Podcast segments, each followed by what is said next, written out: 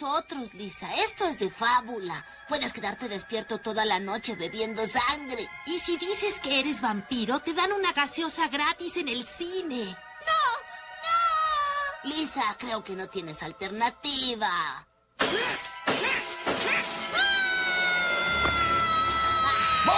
¿Cuántas veces te he dicho que no muerdas a tu hermano? ¡Momento! ¡Eres un vampiro! ¡Pronto! ¡Tenemos que matar al muchacho! ¿Cómo saben que es un vampiro? ¡Es un vampiro! ¡Ah! Y comenzamos con el episodio 151 del CC Podcast. Y estamos Joe Mandibulín Charlie de Omen. y Pumpkinhead. y como cada semana pues vamos a comenzar mandando saludos. Primero pues a comentemos cómics cabrones. Eh, el mejor grupo para hablar de cómics en todo Facebook. Saludos pues a, a toda la banda, al Popu Supremo Etzel, a Quetza, saludos donde quiera que esté, también a Carlitos Roldán. Oigan que por cierto, antes de que se me olvide, eh, hoy, un saludo muy especial a nuestro buen amigo Carlitos Roldán, que la semana pasada se me olvidó mandarle saludos y, como no ha mandado sección de manga, no dudo que haya gente que, que nos escuche, de esos, de esa gente que nos odia, ¿va? que digan, ah, ya no lo mencionó, seguramente ya lo Este, corrieron. Sí, no. Fíjense que no nos ha mandado sección porque ahí trae unos temillas personales. Mucho, mucho ánimo a Carlitos Roldán. Y también aprovechando a también un saludote a nuestro buen amigo Chinaski, que sí. que nos, nos iba a acompañar la semana pasada en lo de Shyamalan. Pero también tuvo ahí un, un tema personal. Entonces también mucho ánimo a, a Chinaski y un saludote. También, ¿qué nos falta? A, a- ah, pues a, a Don Armando, también de los Marvel Legends. A Enrique Hurtado, a Alberto Morales, también saludos. Antonio Pérez. ¿Quién más me está faltando? A David, saludos. Saludos a David. A toda la banda de... Ah, a los... Saludos a David que andaba en Fantástico. Ah, sí, me mandó la... no, y deja tú, y me mandó la foto di- en mensaje directo para presumirme su Black Adam. su pelón. Eh, saludos a David. También a, a toda la banda de YouTube, los que nos escuchan, a Leonardo, a también a, a Jonathan, que nos escuchan en YouTube. Saludos a, a todos ellos. Y pues, Charlie, saludos esta semana. Sí, por supuesto, ¿no? Saludos para el Bebote, para el tremendo Fernando González Aguirre, que está haciendo ahí su vendimia de, de postres, de pais. Si tienen antojo de algo dulce y están en Cuernavaca, por favor busquen el Facebook de Fernando González Aguirre y háganle pedidos. No se van a arrepentir, están buenísimos. Yo ya comí esta semana y están más que ricos. También saludos para los Silver Riders, para los Tortugos, que son sus principales clientes. Saludos para Lai Rico, para Ángel Vélez, también que anda por ahí escuchándonos, para nuestros amigos del mesón, ¿no? Para, para Rebeca, para Pablo, para Edson, para Alfredo, para Oscar, para el Children y para nuestros amigos del Apple, para Elías, para, para Elías, para Samuel, para Alejandra, ok, para Suri y para Christopher, entre otros. Como ves, y sobre todo saludos para el mejor grupo para comprar cómics en español, que no es otro más que el grupo de Marshall Fisher, de ventas de Comics Fisher, ¿no? Donde tienen siempre las mejores opciones y las mejores ofertas. Y pues ahorita ya tienen lo más nuevecito de Cochino Español. De hecho, hace rato el Papu estaba presumiendo que ya tienen también el de los Cuatro Fantásticos de Panini. Ah, órale. Órale, ¿en cuánto, Charlie? Ah, no, no me acuerdo. Pues no soy su vocero de precios, hijo. No, Sí. qué mal, ya quedaste mal, Charlie. No me acuerdo en cuánto. ¿Cuánto costaba el precio original? ¿Se acuerdan? Como 400, ¿no? Algo así. 400. 490. Ay, güey. Si, si no lo venden 50 pesos, no. Sí, no, te, no, te digo que está al mismo precio del gringo, creo. Sí, no. Saludos a Marshall. A ver si nos, nos vende 50 pesitos. Oye, que est- estaba sacando una edición de Junquillito, ¿no? Que se ve Ah, muy chida. Ese aquí lo tengo y no lo he leído. Ahí, la, ahí las siguientes semanas lo checo y se lo, les aviso. Órale, Porque ahí tengo varios pendientes que he estado reseñando ahí poco a poco. sí. Calaca, saludos. Saludos a Yapet, a Aljera, a al Tello, a Diego, a mi carnal Diego. Saludos a Diego. Oye, si no se escuchó Jafet, Este, no me, no me ha dicho, no me ha comentado. va, órale. Eh, Charlie, cochino español. Ah, pues esta semana lo que más me asombró de su salida fue el de los cuatro fantásticos de Panini. Pero por ahí también no deja de haber cosas un poquito interesantes, como el de Leyendas, del que habíamos platicado la semana pasada, y el de la Legión de Superhéroes, ¿no? Que yo creo que junto con el Daredevil son de lo más, de lo más rescatable para mí, ¿no? Esta semana. Obviamente el Mm. gusto rompe géneros. Sí, claro. Fíjate que yo sí, eh, bueno, bueno, pues los vamos a checar hasta la próxima semana que salgan, ¿verdad? Porque apenas van a salir. Ya, eh, como dices, ya están disponibles con ciertos vendedores. Oye, pero fíjate que yo sí me chuté un, un cómic. Ahorita hablando de pendientes que les decía, eh, fíjense que yo me chuté uno que ya tenía pendiente. Ya, ya por fin leí completo el Batman First State. Oye, ¿qué tal? El que estuvo saliendo en, en quincenal, porque ya no son semanales, ¿va? Pero como quiera le ponen semanal. Eh. Ese fue de Tinion. Fue el, haz de cuenta que fue el final de Tinion. Nada más Ah, que aquí, en vez de todo lo de Tinion, del título de Batman de James Tinion, lo sacaron en tomos. El, el primero que eran como 12 números, que era el de sus oscuros diseños. Y luego el de la guerra del Joker. Y luego sacaron otro de. Se llamaba, creo que Historias de Fantasmas. Y luego hubo un, último tomo, que era el previo a Fear State. No me acuerdo. Ese fue el único que no me acuerdo cómo se llamaba. Este, pero tenía que ver. Y ahora sí sacaron el. Ahora sí, tal cual, el Fear State, el estado de miedo. Y ya por fin lo leí, fíjate, ya me lo chuté completo. Justamente en esta quincena salió ya el último número, que de hecho era como un epílogo. En sí la historia ya había terminado en... en eh, haz de cuenta que el último número que sacaron fue uno que era Fear State Omega. Pero la historia terminó en el título regular de Batman. O sea, nomás sacaron, como te digo, un epílogo. La, la historia se trata, fíjense, eh, es el espantapájaros que lo, lo rediseñó este, el, ¿cómo se llama? El papichulo, el Jorge Jiménez, ¿va? Sí, el que Ah, creo que sí vi el diseño.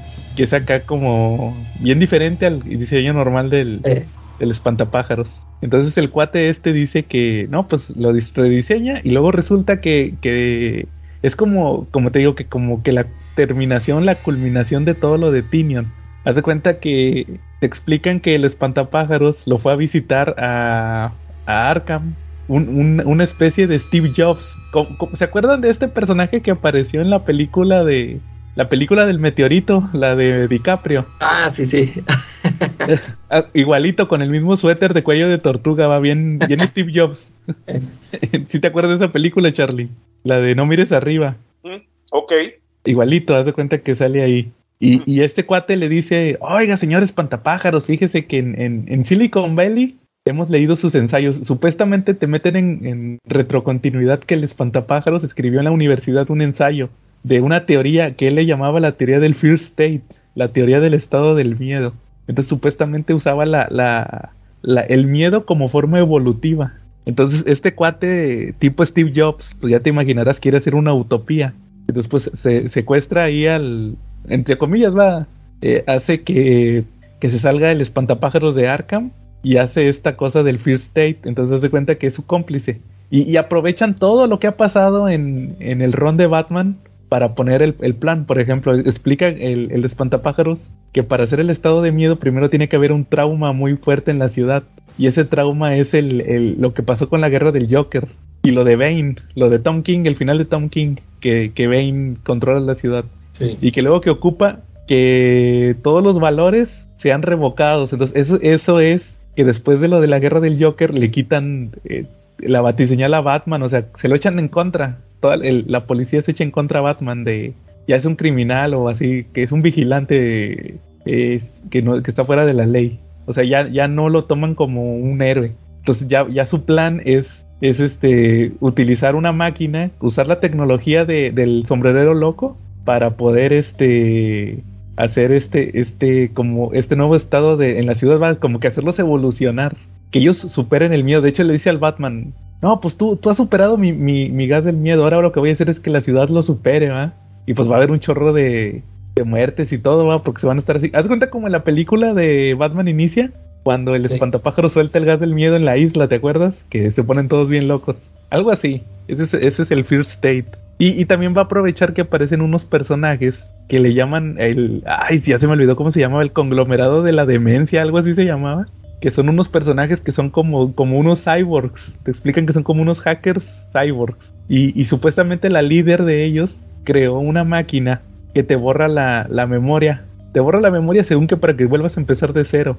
Y, y supuestamente ella había creado una versión como, como que podía abarcar toda la ciudad, borrarle la, borrarle la, la memoria a toda la ciudad y almacenar sus, sus recuerdos. ¿Te das cuenta que estos recuerdos que les quita, la máquina los guardaba? Entonces ella dice que el espantapájaros, dice, ya, ya sé cuál es el plan del espantapájaros, es este, usar los miedos guardados en, en, en la maquinita para hacer como su, su versión del calamar de Watchmen, el, el- el impacto psíquico.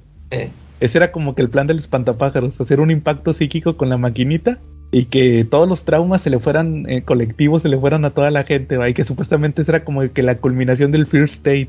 Y ya, pues se das cuenta que ese es como que el plan, y pues la idea es que el Batman tiene que detenerlo, ¿va? Ahí to- todos los personajes. Fíjate que lo que yo sí noté es que sí está muy ramificado el evento. Sí tiene muchos tie-ins. Sí. Muchas cosas fueran, pasan afuera de, fuera de pantalla. Por ejemplo, que hay, hay dos Poison Ivy en, en, en la historia. Desde el principio te dicen, es que hay dos Poison Ivy. Está la Poison Ivy como que la buena y la mala. Y ya al final del- de la historia ya nada más llega. No, que ¿qué crees? Que ya te trajimos la, la versión buena. Unifíquense, ¿va? Así, así de la nada. ¿Y, que, y quién la encontró? Fue Catwoman, ¿va? Pero pues Catwoman no salió en ningún número. Pues yo creo que fueron puros. Serie, Todos- eh. de todos los títulos de, de la de Batman, ¿va? Y también anda ahí Batichica, ¿va? La, la Bárbara, desde que lo agarró Tinion, ya no era Batichica, era Oracle. Y este, y otra vez era Batichica y todo. Entonces, como que sí, ese fue el único detallito que yo le encontré. Y pues obviamente que la historia supuestamente sí está un poquito abrupta. Por lo mismo de que Tinion se salió, ¿va? porque se salió a Substract. Y pues Eh. ya ves que hizo la, el Nice House of the Lake, que ya lo leí también. Ya lo terminé de leer el primer tomo que la de... Sí me gustó mucho, fíjate, me gustó el, el giro que dan como a la mitad de la historia. Sí. Y, y, y, y respondiendo tu, tu duda que decías de que pensabas que eran 10 números. Sí. El, acuérdate que el que estaba encerrado era también tenía su símbolo, era el onceavo. Sí, eh, sí, sí me fijé que se lo brinca, ¿verdad? En un momento se lo brinca. Sí, pero cuando aparece ese personaje ahí dice el pintor, ¿va? Y sale su Eh. símbolo y el Walter es el doceavo, entonces por eso sí eran 12 números. sí, este, también ahí me acordé de eso. Ah, el Calaca decía que eran, que pensó que eran 10 porque nada más era- había 10 símbolos, pero Eh, no, pues son sí. 11 y el, y el otro 12. Entonces sí, ahí, ese fue el que me tocó leer, como ven. Sí, sí está bueno el de Batman, o sea, no bueno, bueno, estuvo entretenido. Está entretenido. eh. Ahora lo que me va a tocar hacer es volver a releer todo el todo lo de Tinion, ¿va? Que de una vez les digo, mejor que Tom King no estuvo. O sea, Sí, estuvo igual o sí, yo creo que igual, tampoco es la gran maravilla, pero ya ves que mucha gente diciendo, "No, que Batman, que Batman por fin va a volver a la grandeza después de que se saliera la aburrido de Después de tanto". Tom- Y nada, fue mismo fue pan con lo mismo. Y Sí. ahorita pues está Chip Zdarsky, va, y no- se va a tardar un poquito en salir porque hubo números, como 10 números que, que tuvieron ahí a... Ah, pues fue creo que fue Williamson el que hizo, el que está haciendo ahorita la crisis. Él Estuvo en el- Batman también. Sí, estuvo en Batman en lo que entraba Chip Zdarsky. O sea, estuvo de relleno. Entonces como que qué hueva esos números. Sí. Y, y de hecho creo que usó el título para tie-ins de otro evento, de uno de Robin. Y, Ya. ya- ah, y les iba a platicar una curiosidad también. Este, al final en el epílogo, que se llama Fear State Omega, se termina que, que Batman se lleva al espanta, el espantapájaro se quiere fugar. Ya lo llevan, la clásica, va, que lo llevan amarrado, se quiere fugar. Y se fuga supuestamente, pero ya el Batman ya lo estaba esperando. O sea, ya sabía, este se va a fugar. Total que lo echa en el, lo echa en el batimóvil y se lo lleva a Arkham. Pero Arkham lo volaron en el Infinite Frontier. Hubo un número cero donde lo voló este el Joker. Entonces llega y lo deja ya en el, en el. Te dicen que lo va a llevar a una nueva institución. Y resulta que la, la encargada de ya no es el Jeremías Arkham, es Chase Meridian. ¿Se acuerdan de ese personaje? Es No. el, de, el de Nicole Kidman. Ah, ya. Era Chase Meridian. Ahí están, es, es la nueva jefa de Arkham. Y luego le dice, no, le, le dice, sí, Batman, ya vamos a tener este nuevo edificio, no sé qué, y que los errores de Arkham no los vamos a, a, a- a tener aquí, va. Y el Batman, "Ah, o desearía que, que fuera cierto, algo así dice al final. Y la última página te dice, obviamente ya se había salido Tinion. Te dice, se cuenta que la última página es una foto del Batman en el Batimóvil yéndose y se, se está yendo de una torre. Ya el nuevo Arkham es una torre, se llama la Torre Arkham. Y ahí dice Oh. al final, eh, próximamente la Torre Arkham en Detective Comics. O sea que ya más adelante va a haber esa historia de ese nuevo asilo Arkham, la van a, a presentar ahí. ¿Y, y en Detective quién está? Una que se llama Mariko Tamaki, es una ah, chava. sí, sí. Pero pues no sé si la van a correr después de eso o es parte de lo que está haciendo. Órale. Oye, y lo de la Torre Arkham, ¿sí recuerdas dónde la mencionaron por primera vez? ¿En dónde, Charlie? ¿Te acuerdas de las amalgamas que hubo? Sí, claro. En el, en el episodio de Asesinas, donde, donde unieron a, a Deathstroke con, con Daredevil, que eran, y Electra, que las hicieron mujeres. Bueno, que de por sí eran mujeres, Electra obviamente, pero la fusionaron con asesinos de Marvel y de DC. Creo que del otro lado estaba Selina Kyle. y eran y tenían que entrar en la torre Arkham para detener al a cómo se llama a Kingpin que estaba fusionado con el acertijo con Riddler era el alcalde y gobernaba desde la torre Arkham ¿te acuerdas? Ah, no me tocó leer esos. Ese, ese yo tampoco lo leí, nada más vi la pura portada. Y en la torre Arkham estaba lleno de asesinos. Era el asilo Arkham, pero lleno de asesinos hasta arriba. Y Mm. pues el alcalde despachaba arriba. Entonces ellos tenían que llegar al final de la torre y detenerlo. Ahí fue la primera vez que yo escuché de la torre Arkham. Fíjate que para mí como que Span con lo mismo otra vez. Como que, que están volviendo a armar la historia del nuevo asilo Arkham como le hicieron con el... ¿Se acuerdan del The Last Arkham? Sí. Cómo llegó Jeremías Arkham a, a tumbar la, el, el que era como el manicomio, la mansión e hizo el laberinto. Entonces así como que yo digo que Span lo- son historias cíclicas. Eh, Otra vez ahora resulta que la Chase Meridian es la nueva chingona de Arkham. Y pues a ver que según ella ya va a solucionar todo, ¿va? Entonces pues lo mismo, ¿va? Se va a volver, estoy seguro que se va a volver loca igual que los Arkham. Pero pues habrá que ver a ver si la, si lo desarrollan o no sé si ya esté saliendo. La neta no, lo- no he estado leyendo Detective Comics ahorita. Es que esta chava, la Mariko Tamaki, como que tenía eventos, este, así como, tenía como un mega evento de puro Batman en Detective Comics. Era como una historia así continua en capítulos y todo ahí con todos los personajes y todo entonces como que no no me llama mucho la atención. A- a- habrá voy a checar a ver qué cómo va a ver qué están haciendo ahí si ya van a tener historias chiquitas y pues a ver si ya presenta eso de la torre Arkham. Ahí luego les aviso. Ok.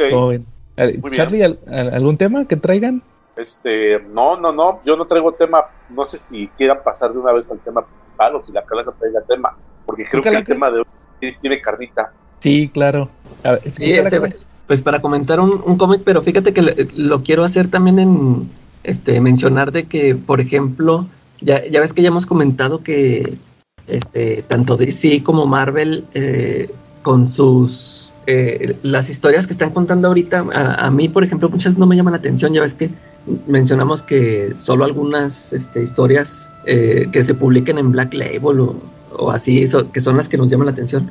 Eh, por ejemplo, no, sé si ustedes checaron que Marvel anunció como cinco eventos para...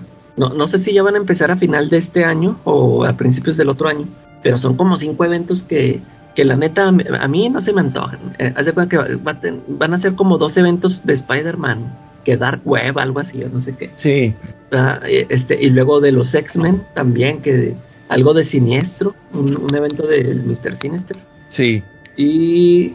Ay, ya no me acuerdo, eran. Eran, eran, eran también como. Son como dos de Spider-Man, dos de los X-Men. Y ya no me acuerdo qué otro. Pero a mí la, la neta ninguno se me antoja porque. Bueno, es que aparte porque no estoy. Yo no estoy leyendo eh, las historias ahorita. Estoy así totalmente perdido, ¿no? O sea, por ejemplo, lo de los X-Men, pues ya ves que yo nada más me quedé con lo de. Este, lo de Hickman. sí Ándale, y, y fue y lo del principio de Hickman y, y ya todo lo demás ya no, ya no le seguí. tú sí leíste el infierno no Ándale, y el, el infierno, y ese sí me gustó. Pero pues para mí ahí ya terminó, pero pues ya ves que son un montón de autores que, que ahorita le siguen con, están con eh, esta misma historia de los X-Men. Eh, de hecho, el, el formato de diseños eh, es como el mismo que, está, que el que utilizó Jonathan Hickman. O sea, como que están siguiendo su, su plan, ¿no? No sé.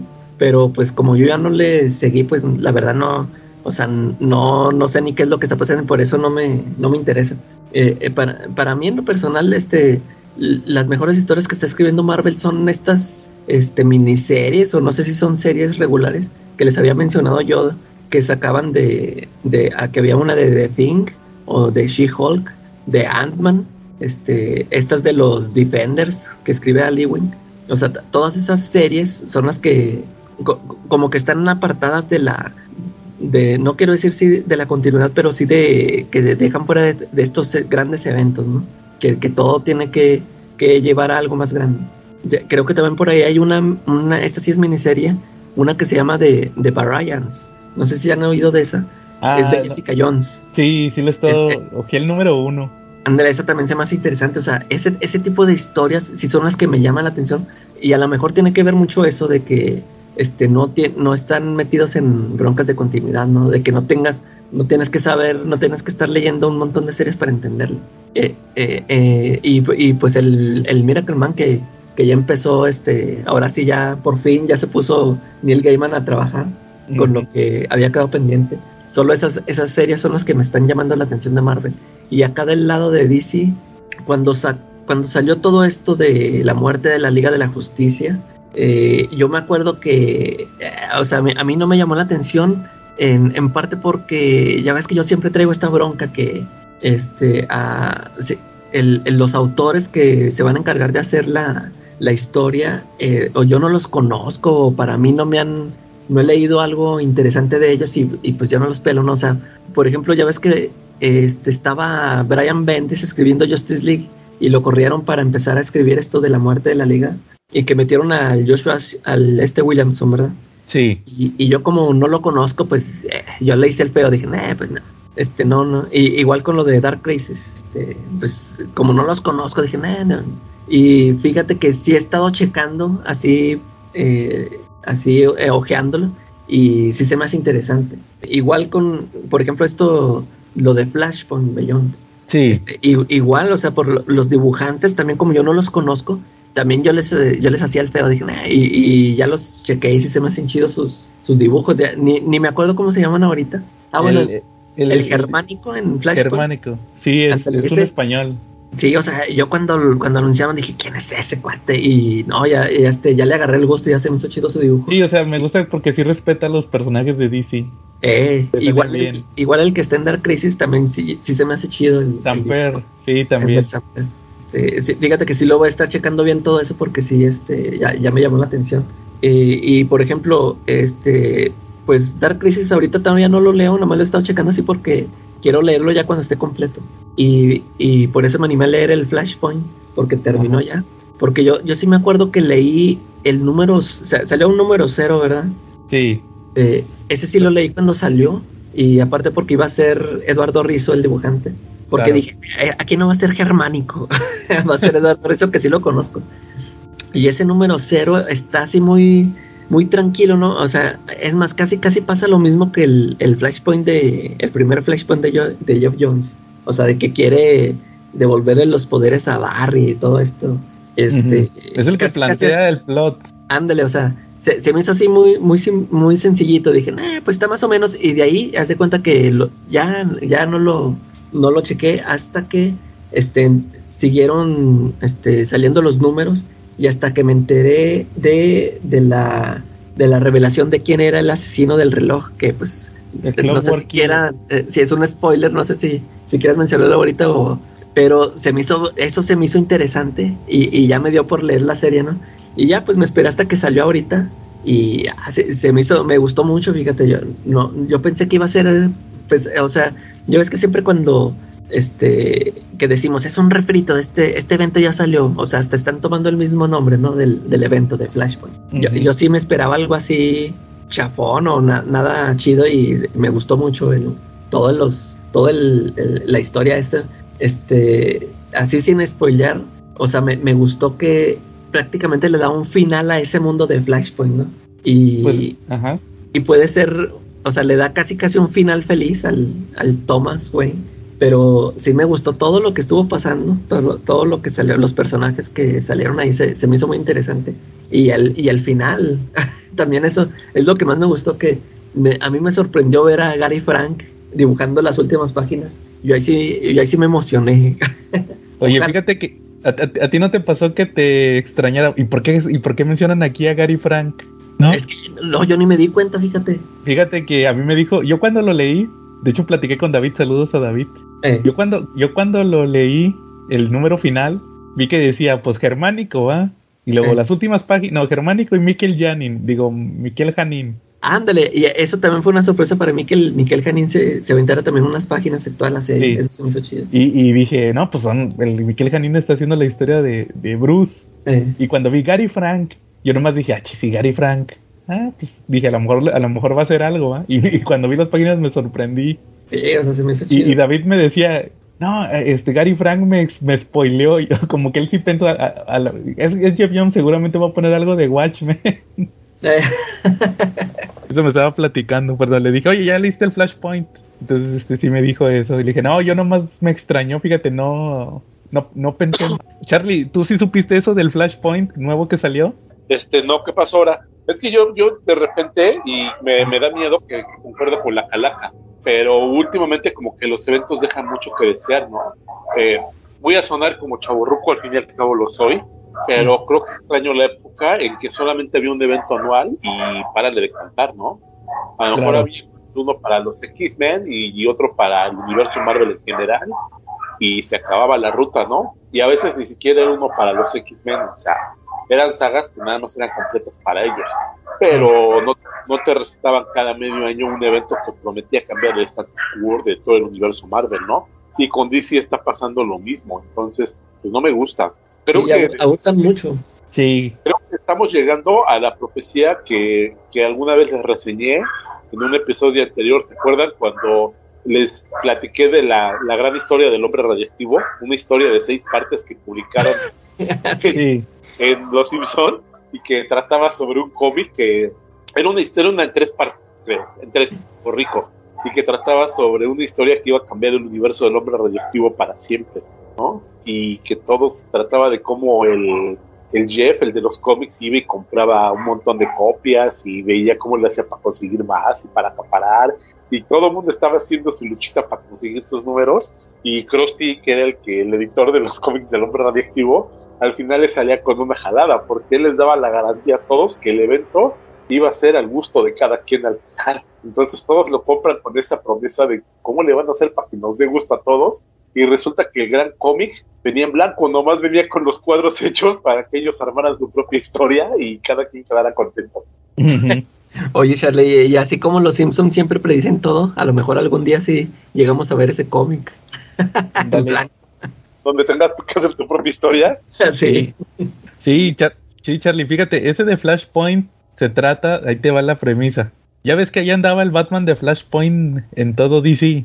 ¿Mm? Anduvo, anduvo en el de Tom King, anduvo Ah, oye, en- oye Ah. que por cierto, yo, tú, tú sí leíste eso de Justice League Incarnate. Sí, sí, lo, bueno, lo ojé, porque todavía no lo publican en español, pero sí vi cuando estaba releyendo el Flashpoint Beyond, cómo fue eso, o sea, nomás que Darkseid le avienta un rayo, ah, y según lo mata. Eh, sí, es que, fíjate, a mí me pasó igual lo, lo mismito que te digo, o sea, salían estas series que pues escritas por cuates que ni conozco y, y dibujadas también por desconocidos, y pues yo no los pelo, pero eh, sí me acuerdo que a mí también me dijo David que él sí le estaba siguiendo y Sí. que estaba interesante. Sí, sí, está, sí y ándale, está y, buena. pues ahí te mencionan mucho de eso, ¿verdad? Sí, Charlie, fíjate que se trata de que el Batman de Flashpoint en, en Infinite Frontier Ajá. se, se va con el Superman, con el presidente Superman, el Superman negro, y se une a estos, ¿cómo se llamaban? Eh, Ay, ah, se me fue el, se me fue el nombre, era, pues eran Justice Incarnate, ¿va? Ellos, Sí, sí, sí les llamaban Incarnate. el equipo multiversal de superhéroes, ¿va? ¿Te acuerdas que ahí andaba el Superman negro? Total, total que se une a ellos. Y, y en una serie que fue previa al, ahorita al, al evento de la muerte de la Liga de la Justicia, el Darkseid lo mata. Le avienta los rayos Omega igual que a Batman y, y supuestamente lo mató. Y este evento de Flashpoint, el nuevo, empieza que se despierta el Thomas Wayne en, en, en el mundo de Flashpoint. ¿Sí, se acuer- sí te acuerdas que él era eh, dueño de un casino ahí en Flashpoint? Ahí operaba. Total que te, explican ahí que se despierta y se espanta de que, ah, chis, pues yo pensé que ya me había muerto, ah, o sea, por lo de Darkseid. Total que, que, que se da cuenta que el mundo de Flashpoint sí sobrevivió, porque te acuerdas que según era el, el, el fin, ya iba a ser el fin del mundo por culpa de las Amazonas y los Atlanteanos. Y, y no, pues sí sobrevivieron todos, va, y ya hay héroes y todo, entonces como que se saca de onda y va a buscar a Barry Allen. Y lo encuentra, va, es el Barry Allen normal. Dice, no, que tú, este, tú eres un héroe que se llama Flash. Mira, te voy a ayudar, te voy a convertir en superhéroe, va, y le ponen los químicos. Total que le, le- le echan a perder el experimento y se muere Flash. Y se pone a investigar este, el, este Thomas, el Batman de Flashpoint, quién fue el que le arruinó el experimento. Y aparte hay otro misterio ahí también aparte de un asesino. Y el, y el que le echa a perder el experimento no es el Zoom de casualidad, que siempre anda metiendo sus narices ahí. Pues no, Eso, del todo- eso parece, eso es lo que parece. todos piensan que es Zoom, pero no, Charlie, porque de hecho también aparece muerto. Ese pinche Zoom es una gracia, ¿eh? A veces pienso que también es mi enemigo, porque te juro que hay veces que pienso que prendí el boiler y cuando me meto a bañar está bien pinche fría el agua. O luego, y luego regreso y sale hirviendo el agua. Entonces, te lo juro que yo muchas veces he llegado a pensar que Zoom es mi enemigo y que anda por aquí haciéndome la vida de cuadros. Oye, Comenten, sí, ya, comenten, comenten todos si nada más es locura mía o alguien más de ustedes piensa que Zoom es su enemigo y platíquenos, por favor, las maldades que les ha hecho Zoom. Oye, y sí, fíjate que se pone a como... Eh, si piensas que es Zumba, pero luego aparece muerto, pero pues tú sabes que cuántas veces no ha aparecido muerto en Eh. Reverse Flash. Tiro por viaje también finges muerte, ¿no? Ese güey está bueno Sí. para pedir prestados o para andar con señoras casadas, ¿no? Ándale. Como tu ídolo este, ¿cómo se llamaba? El Immortal Man. Ándale. El que sale- Total que Charlie, este, el, hay, hay un asesino que se llama el asesino del reloj, como dijo Calaca, y, y no saben quién es, y está atacando a las versiones de Flashpoint de todos los héroes y villanos que pueden viajar en el tiempo. Entonces ese es el misterio de ese cómic, Charlie. Y, y, pues el Batman anda investigando, anda por todo Flashpoint, anda buscando a las Amazonas, anda buscando a los Atlanteanos, anda, se topa el Superman, ¿te acuerdas el Superman flaquito? Ajá. También, también ahí anda. Entonces, Hasta, este, hasta con Swamp Thing va a dar, ¿no? ah, sí, también anda Swamp Thing. Ah, aparecen varias versiones que no habían aparecido. El chiste de la historia es esa, Charlie. Y, pero son dos historias, porque te digo, está el, el, el- Thomas en el mundo de Flashpoint, pero también anda Bruce. Bruce está en, el, en la continuidad normal, que supuestamente él ya va a salvar a, a Thomas. Dice, tengo que salvar a mi padre, tengo que salvar a mi padre. Y él anda en otras broncas y se anda metiendo en pedos por, por, por hallarlo y por salvarlo. Oye, pero pues no que ahí en la ciudad de Bane cada rato le decía el Bruce Wayne que no era su papá. No, pues siempre sí. Tú no eres mi padre, tú no eres mi padre. Lo negaba, cada rato lo negaba, ¿eh? No, es que sí le dijeron, le platicaron lo que pasó. Que un, hi- que un hijo niega a su padre es la salación, ¿eh? De, de hecho, en el de la muerte de la Liga de la Justicia, el 75, Justice League 75, sí le dice el Superman, el, el presidente Superman sí le dice que se sacrificó el, el Thomas por ellos. Y, Órale. y sí está bien traumado el, el Bruce de que lo tengo que salvar. Entonces, sí estuvo muy bueno el, el- el final, Charlie. Ok. eh, esa historia.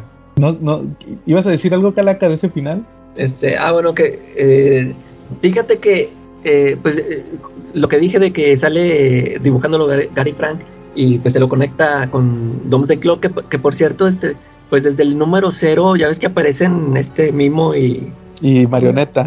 eh, y pero y, y todo este relajo que traían con lo del reloj, o sea, eran desde ese momento tú decías, pues a lo mejor sí puede, o sea, tal vez está este el Geoff Jones utilizando elementos de Watchmen o de su Doomsday Clock, pero este conforme avanza la serie que te vas viendo pues pues va para otro lado, pues ya como que te olvidas de eso, ¿verdad? Y, y por eso resulta como una sorpresa que estas últimas páginas eh, dibujadas por Gary Frank eh, y a mí me daban a pensar que a lo mejor se iban a aventar otra serie ellos dos, pero tengo entendido que esa historia la va a continuar en un nuevo título que va a salir de la Sociedad de la Justicia, ¿no?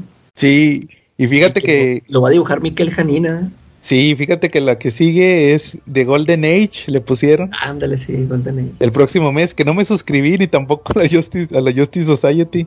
Pero va a estar bueno. Sí, sí, sí, Sí. eso sí me llama la atención. Y luego ya va a salir, como dices, la serie regular. Y ahí va, va a estar Miquel Janín con Jeff Jones. Entonces, pues a ver qué se les ocurre, va, para darle seguimiento a lo que ocurrió al final de el Flashpoint Beyond. Pero como dices, yo creo que al final sí estuvo buena la historia porque fue Jeff Jones, el escritor original de la historia. Nadie conoce mejor ese universo que él. Sí, Y le- eh, y ah, le- es que, oye, ya ves, la coescribió con otros dos fulanos y, y ahí es donde yo también tenía miedo que nada más estuviera prestando su nombre, pero sí, ándale, como dices, este, está bien manejado todo el mundo de Flashpoint. Lo que mencionaste de los personajes que aparecen se me hizo muy chido. Yo creo que de, de ahí estaban esos fulanos. Eh, con los personajes adicionales y todo eso, pero la esencia, la esencia yo creo que sí fue Jeff Jones. Y como dices, ya le dio como un final feliz a... a... Ponle que no es un mundo perfecto, pero ya se aceptaron que viven ahí, ¿va? eh, Sí estuvo muy chido, Charlie. Yo creo que lo voy a publicar Smash el próximo año. sí, El- sí, sí. Oye, y, oye, luego todo parece indicar que, pues, este, lo que continúa en el mundo de Flashpoint, como que van a tener su versión de Master Race, ¿verdad? Ándale. o, o el hombre de acero. Eh, Sí, yo creo que sí, pero sí, yo creo que ojalá ya no lo toquen, ya dejen ahí morir Flashpoint. y el Batman de Flashpoint, ya con ese Aunque final. sí es lo, lo más seguro es que sí le van a, lo van a exprimir. Sí, yo creo que sí. Ojalá ya no. Ya, ya, ya que este sea el cierre de este universo. Sí estuvo muy bueno el final. A mí sí me gustó mucho y la revelación. Y, y, y te fijas que, que Jeff Jones, calaca como easter egg, ya soltó el nombre del Joker, de su Joker. Ah, sí, sí, sí. O sea, ándale, o sea, también yo me acuerdo que habían dicho que el Jason Favok había dicho como que iban a contar otra historia, ¿no? Este, pues ojalá que sí sea una pista de que a lo mejor sí le van a seguir con, con ese, con, igual con lo del final de los Three Jokers. Y sí, este, se me hizo chido ese, ese guiño de que le, que le cuenten nada de que pues aquí este cuate Se llamaba así. se llama tal. Y tiene su esposa y su hijo, aunque son pobres. Eh, Entonces sí, sí estuvo bueno eso. Va, es- es- es- estuvo, estuvo chido el cómic. Ahí igual. Ya hice una reseña también del, del cómic en, en video. Pero ahí no, no spoileé, nada más estuve mencionando más o menos de qué iba el cero y, y, a, y a dónde iba con los otros números. eh, Igual como, no, ojalá sí. y lo publiquen el otro año, va que salga la película de Flash, que va a ser también de Flashpoint, Ándale, sí es cierto. y dándole seguimiento a todo esto. Fue una sorpresa, la neta yo no, yo no esperaba nada de ese, de esa serie. Simón, va muy bien. Eh, oigan, yo fíjense que nomás les iba a comentar rápido. Me chuté dos películas esta semana muy buenas. Bueno, tres. A ver. Pero si quieres dejo la, la de Hellraiser, ya la vi. Ah, sí, sí. Y ya la reseñé también. Este, si quieren esa la dejo para la próxima semana. Eh. Es- estuvo, a mí sí me gustó. Como dijo Jen, saludos a Jen. Está interesante. Oiga, no, fíjate que, fíjate Charlie, me chuté la de una de que salió Superman Batman de los Super Sons. ¿Sí Ok. te acuerdas? Sí. ¿Te acuerdas de este- ¿Se acuerdan? Sí, Charlie, ¿te acuerdas de la historia de los Super Sons en, en, en el título de Superman? Y como no eran, eran, eran Robin, era Robin y Superboy, ¿no? Sí, que te acuerdas que no se llevaban bien. Este, fíjense que, que salió esta semana esa película. Que, que yo cuando, no sé si te acuerdas, Calaca, que comentamos el tráiler, Sí. que yo, que yo sí les llegué a decir que no me gustaba la animación. No recuerdo si sí les comenté eso. sí, sí, sí, porque sí, yo también vi el tráiler y también se me hizo raro el... Se me hacía fea la, la animación. Ya viéndola en la película sí se me hace un poquito más fluida. Esa, esa animación tipo... Obviamente guardando sus proporciones, pero ya quieren utilizar la técnica parecida a la de Spider-Verse. sí, la de Miles Morales, ¿verdad? Sí, esa está, obviamente está muchísimo mejor la, la animación. Por eso les digo, Sí. guardando sus proporciones, pero ya es un estilo más parecido. La, la, la película está muy, ojo, inspirada en, en, el, en, en esta historia de los Super Sons. En, en, en el arco donde hicieron equipo que era el de, se llamaba en, en el nombre del padre. Sí. Así se llamó ese, ese mini arco. Que ya al final el Alfred dice: No, es que ustedes son los Super Sons. Y sale ahí con letras, va. Eh, es- especiales Super Sons. Y se les quedó los Super Sons. Eh, la, la, la película se trata. que, o sea, es otra vez el origen de Superman. Fíjate, me, me llamó la atención. Mandan, Ah, a mandan a Kal-El a la Tierra. Te ponen así como una recapitulación de toda su carrera como Superman. Se casa con Lois Lane y tienen a John. Entonces ya te explican que John tiene como 10 años, eh, es un chavito medio tímido, eh, viven en Smallville. La mamá pues es reportera y el papá también es reportero, pero sale mucho por, por andar haciendo noticias. Pero pues obviamente no sabe que es Superman. Aquí no igual, igual que en el título este de Superman de Tomás y no sabía que él era Superman. Total que eh, ya un día le queda mal el Clark a, a John se va todo tristecillo y el coraje hace que le, le despierte la visión, la visión térmica. Total que pues ahí ya le revelan, le dice, no, pues yo soy Superman. Y se emociona un chorro, ¿va? Se lo lleva con Batman para que lo, lo eh, analice, ¿va? Igual que pasó en, en los en, en Superman, ¿va? En el de Tomasi. Sí. Y ahí conoce a Robin, a, a, a Damian. No, no se llevan.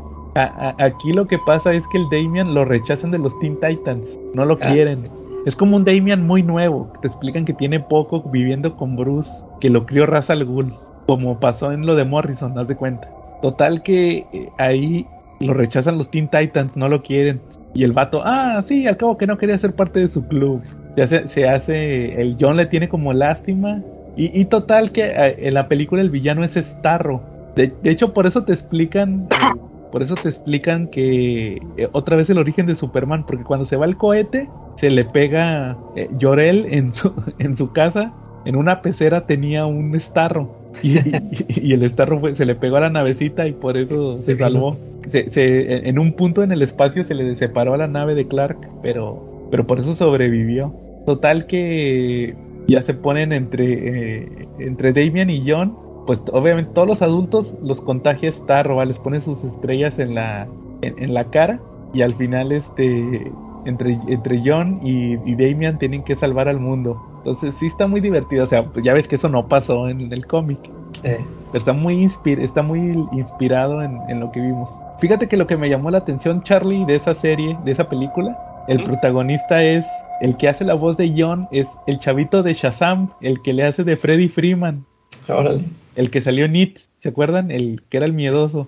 El chavito Freddy, el de las muletas, él es John. Y, y me gustó mucho porque sí parece un niño. o sea, ya ves que luego les ponen a, a- a- a- a mujeres o a sí.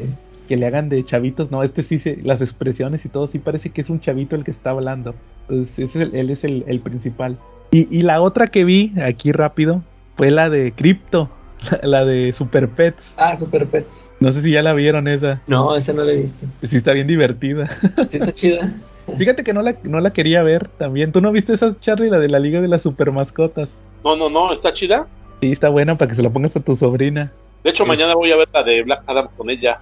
Ah, órale, a ver si yo también la veo mañana y la platicamos. Fíjate que, fíjate que la de Super Pets no la quería ver porque yo pensaba que era puro ego de, de, la- de The Rock. Porque Sí. él es, él es cripto y pone a su a, a este cuate. Si han visto que últimamente hace puras películas con el Kevin Hart, el negrito chaparrito. Ah, bueno, sí, sí lo he visto en, en unas. Sí, sí. Pues a- ya hace puras películas es con The. Rock. Es, es un, es un patiño. Eh, Él, él hace al perro de Batman, e- ese cuate. Y, y luego, y luego ahí les va. Eso sí me enteré yo desde que salió la película. En la escena post créditos de Super Pets sale Black Adam. Y ah, sale sí, sí, súper. y, y sale el perro de Black Adam. y, y también la- eh, las voces las hace The Rock. O sea, en una escena hace tres personajes. y yo dije, no, hombre, este cuate está con ganas su ego, ¿ah? Eh, Este, fíjate que está bien divertida la película. Me gustó mucho. Eh, se trata de que Lex Luthor trae a la Tierra un pedazo de kriptonita anaranjado que le va a dar poderes, pero no le funciona. Y resulta que, que en los laboratorios del Lex Luthor había un hámster que se quedó pelón, igual que Lex Luthor. Total que el hámster eh, es malo y científico. Él, él no entendía que era un... De hecho es un conejillo de indias, pero el chiste es que le dicen que es un hámster. Eh, él no entendía que era un animal de pruebas. Él decía que era el colega científico del ex Luthor.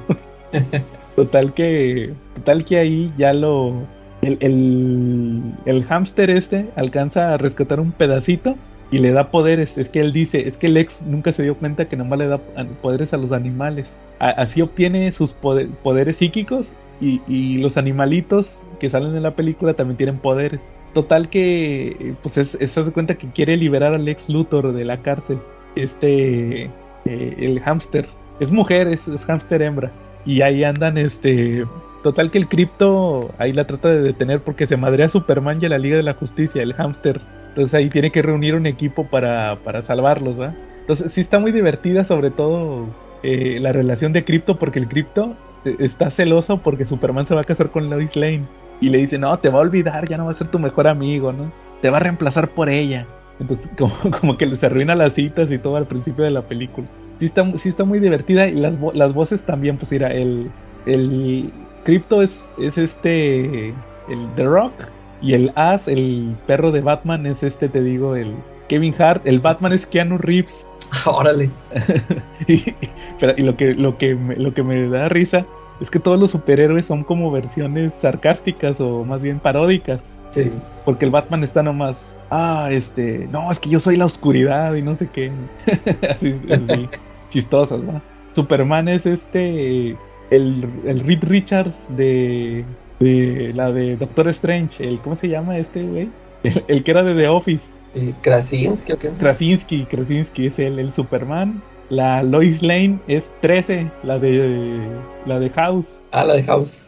Y este, esa sí le reconocí la voz porque sí me acuerdo haber visto capítulos en inglés de House. Eh, Wonder Woman es la, la Titania, la de la de She-Hulk. que, creo que sí es famosilla en Estados Unidos ella. Ah, sí. Y, y, y ahí anda un, una ardilla, que es este, es Diego Luna, ahorita que anda con la de Andor de Star Wars.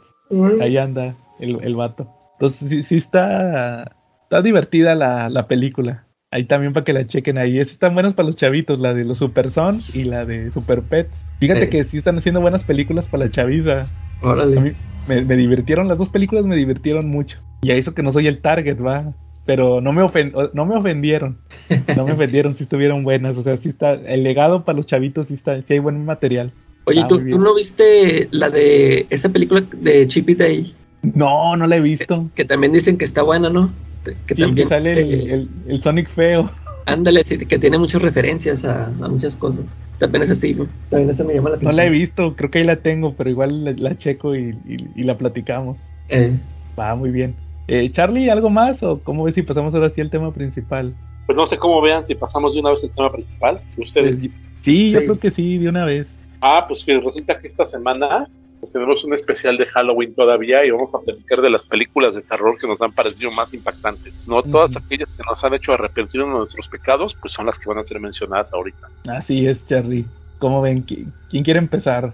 Oh, Ah, pues si quieres empiezo yo. a ver. Yo traigo una, una serie de películas que, que no son propiamente de Halloween, pero que en cualquier época del año dan miedo y sobre todo cada que vemos un rumor de guerras como ahorita en Rusia y Ucrania, pues no falta el que se pone a ver que hay las profecías y que el apocalipsis. Y pues resulta que por eso yo les traigo la película de Demian. ¿Cómo ven? Damián. The Omen. De Omen. ¿Cómo ves? La las originales. La profecía. Las originales, porque de hecho hubo varias, ¿no? Primero hubo la hubo tres películas y luego de ahí hubo dos hubo un remake que incluyó una la cuatro que fue el nuevo un despertar y la quinta que fue el nuevo comienzo, ¿no? Aparte de una serie de televisión y tres y dos libros adicionales. ¿Cómo ves? Entonces nos da un total de cinco libros. Eh, la historia, pues originalmente está basada en un libro del escritor David David Seltzer, donde él en base a, a mezcla, mezcla la verdad muy poquito de las profecías del apocalipsis y le avienta mucho de su cosecha y pues crea una, una película que siempre va a dar miedo, ¿no? Y que siempre les va a dar terror a todos y que también está dentro del imaginario popular como una de las películas malditas. Malditas porque gente que estuvo involucrada en su grabación de la primera película eh, llegó a fallecer y gente muy cercana a ellos también llegaba a morir. Entonces, pues se rumora que son películas malditas. ¿Cómo ves, Joe? Órale. Yo sí les voy a confesar algo de la profecía. A ver, A, a- a mí me gusta mucho el remake, más que la Oye. original. ¿la 6? La que es el remake ¿La 5? ¿La 5? La del es la 2000. 1, la del 2006, que se estrenó el 6 de junio del 2006. Y Es- ese pero- es donde sale, ahí es donde sale el que la hizo de Sabertooth. Esa mera, sí. Ah, de hecho, te iba a sí decir la que sale el Sabertooth. Fíjate, eh, sí, yo sí me acuerdo que sí, yo sí me acuerdo que sí me gustó, pero es que ya no he vuelto a ver las, las originales. Y, y es que esas, las originales las vi yo de chavito, y sí me acuerdo que sí me, sí me asustaban. Mira, Sí. de las pasaban a cada rato en la tele. Las originales, la 1 tiene de notable que pues salía Gregory Peck, ¿no? Que es un actorazo y que por ahí hizo el negocio de su vida porque pagó, le pagaron un sueldo muy bajito, pero le ofrecieron el 10% de las entradas a nivel mundial y pues fue un hitazo, ¿no? Sí. Eh, fíjate que a mí me llama mucho la atención que de repente hay cambios de ritmo en las películas, porque si bien en la 1 vemos un Demian que, que, que nos da a entender que sabe quién es y sabe para qué está, ¿por qué? Porque con mucha sangre fría ve como la gente muere por él, como el caso de su niñera, ¿no? Sí. Este, este, odia todo lo sagrado y todo lo religioso, como cuando lo quieren llevar a la iglesia, e incluso es capaz de matar a su mamá adoptiva y a su medio hermano y a su hermano adoptivo. Eh, eso nos da tintes de que sabe él realmente quién es, ¿no? Pero en la segunda parte, en la, en la película, en la 2, cuando él es adolescente, ahí quisieron explorar el conflicto entre, entre el destino y lo que uno quiere ser, ¿no? Porque pues, él era adolescente y él quería, y, cuando él se entera de quién es, eh, sufre una, una especie de, de crisis existencial, ¿no? Que la verdad dura muy poquito en la película, porque va a un berrinche y dice, ¿por qué yo? Y luego ya en la siguiente escena, pues ya está bien adaptado en su papel, ¿no? Pero a mí sí me, me brinca mucho el por qué cuando estaba más chavito tenía conciencia de quién era y de adolescente ya no. ¿no? ¿O ustedes cómo ven ese, ese detallito? Ligero, ¿no? Sí. Y luego la 3 sale Sam Neill, es el protagonista. Es el Damian, el, el Damian adulto. Y adulto. Exacto, ahí lo, lo más destacable que le veo es que, que, bueno, en las tres películas, en la- todas las películas de la profecía, algo que hacen es que nos dan a entender y, y meten dentro del imaginario popular que, que, el anticristo vendrá que, en medio de la política, ¿no? Y que será un prominente político, porque desde ahí nos venden esa idea de esas películas, ¿no? A raíz de eso quedó tan permeado en el imaginario popular que que yo creo que antes de los 70 pues no se especulaba quién, quién acerca de esa figura y después de los 70 pues una plática que era muy común, una plática de borrachos familiares, este siempre que llegan a hablar de la Biblia y empiezan a hablar del Apocalipsis, siempre empiezan, ¿quién será el anticristo? Y pues desfila, han desfilado nombres como al calor de las copas y de las cenas familiares, ahí con los tíos y con todos, pues ha- han circulado nombres como Ronald Reagan, como Obama, como George Bush, incluso algunos como Gaddafi, como Saddam Hussein, ¿no? Entonces, pues, y, y ya a últimas fechas, o sea, la última teoría de la conspiración nos decía que era el yerno de Trump, ¿no? Órale, no sabía. También a, a Bill Gates, también se le achacaron a Bill Gates. Ándale, y también a Bill Gates. ¿Ustedes no les pasaba eso que de repente ustedes mismos o cuando estaban chavitos en pláticas de adulto, los papás o los tíos cuando se juntaban y estaban ahí caguameando o tomando en la noche en la casa de alguien, siempre llegaban inevitablemente en alguna plática a ese tema y empezaban a desfilar esos nombres? No, a, del a mí, terror. ¿Ustedes? a mí el ¿No que es me un tocó, recuerdo? A, a mí el que me tocó fue el del Papa, un tal Papa Negro. Ah, sí. que el Papa Negro y que el Papa Negro y no sé qué. Ah, que el papá negro que va a ser el último, ¿no? Sí, algo así. Ese fue el que me tocó a mí. Pues que los negros todo lo echan a perder. no, fue un chiste racista. Fue mi chiste racista. Ya saben que yo quiero y amo mucho a los negros. Bueno, Órale. no a las negras, porque a los negros suena muy, muy raro. Mejor, eso, eso bórrenlo del podcast. Se edita. Va, Charlie. Oye, fíjate que les decía, sí, fíjate que a mí sí me gustó mucho. Te digo, yo también las vi de chavito. Y hace poquito volví a ver la original. Pero la neta, yo creo que sí me gusta más el remake. No sé por Oye, qué. Oye, Ajá. y en el, el- ya ahorita que no, no me acuerdo, en el remake, ¿también nada más es la parte de Chavito o, o ahí lo mezclan todo? No, es nomás la uno. Chavito. Y ya, y ya nunca, ya nunca le siguieron nada, pues. Sí, yo pensé que sí iban a volver a hacer más, pero no. Eh, No, Y- hicieron por eso la, la serie, ¿no? Que nada más duró creo que una temporada. Y esa serie nos enlazaba entre, entre Demian a los 30 años y terminaba con la, con la Profecía 3. Era como una precuela, ¿no? Sí, Este, pero lástima, lastimosamente no llegó a eso. Pero fíjate que después de eso circularon por ahí dos libros y en esos libros, este, pues sí termina lo que lo que no llegó a pasar en la película o en las series. Ahí sí vemos como un Demian asume el control del planeta y como incluso hay ataques nucleares en Medio Oriente. Oye, pero ¿sabes, Charlie, también qué fue lo mejor de, de la profecía? ¿Qué? Que si no, que la profecía inspiró el American Jesus de Mark Ah, sí. Millar. ya ves que el, el Mark Millar siempre agarra películas o series y todo eso y las voltea. hace su versión. ¿eh? Esa es su versión de la profecía. Y, y ya ves que, no sé si sabían, ya va a salir la tercera parte. Ah, sí. Ya, ya leíste las dos, yo. Sí, la de la chavita, ¿va? Está chida, ¿no? Sí, ya va, ya, no me acuerdo dónde vi una imagen de que ya, creo que es una portada donde ya van a chocar el anticristo y la chavita. Eh, Entonces este, ya, ya está preparando Miller la tercera parte de American Jesus. Y, y, y la serie también ya va a salir, va, que de, de Netflix. ah, sí, cierto. Y va a salir el Tenoch, ¿no? También ahí, algo así. Eh, va a salir ahí. Nah, pero a ver qué tal Ya. queda el cómic. Oye, y este Mark Miller también escribió otro cómic que involucra al anticristo, ¿no? Que es como con tintes de humor negro.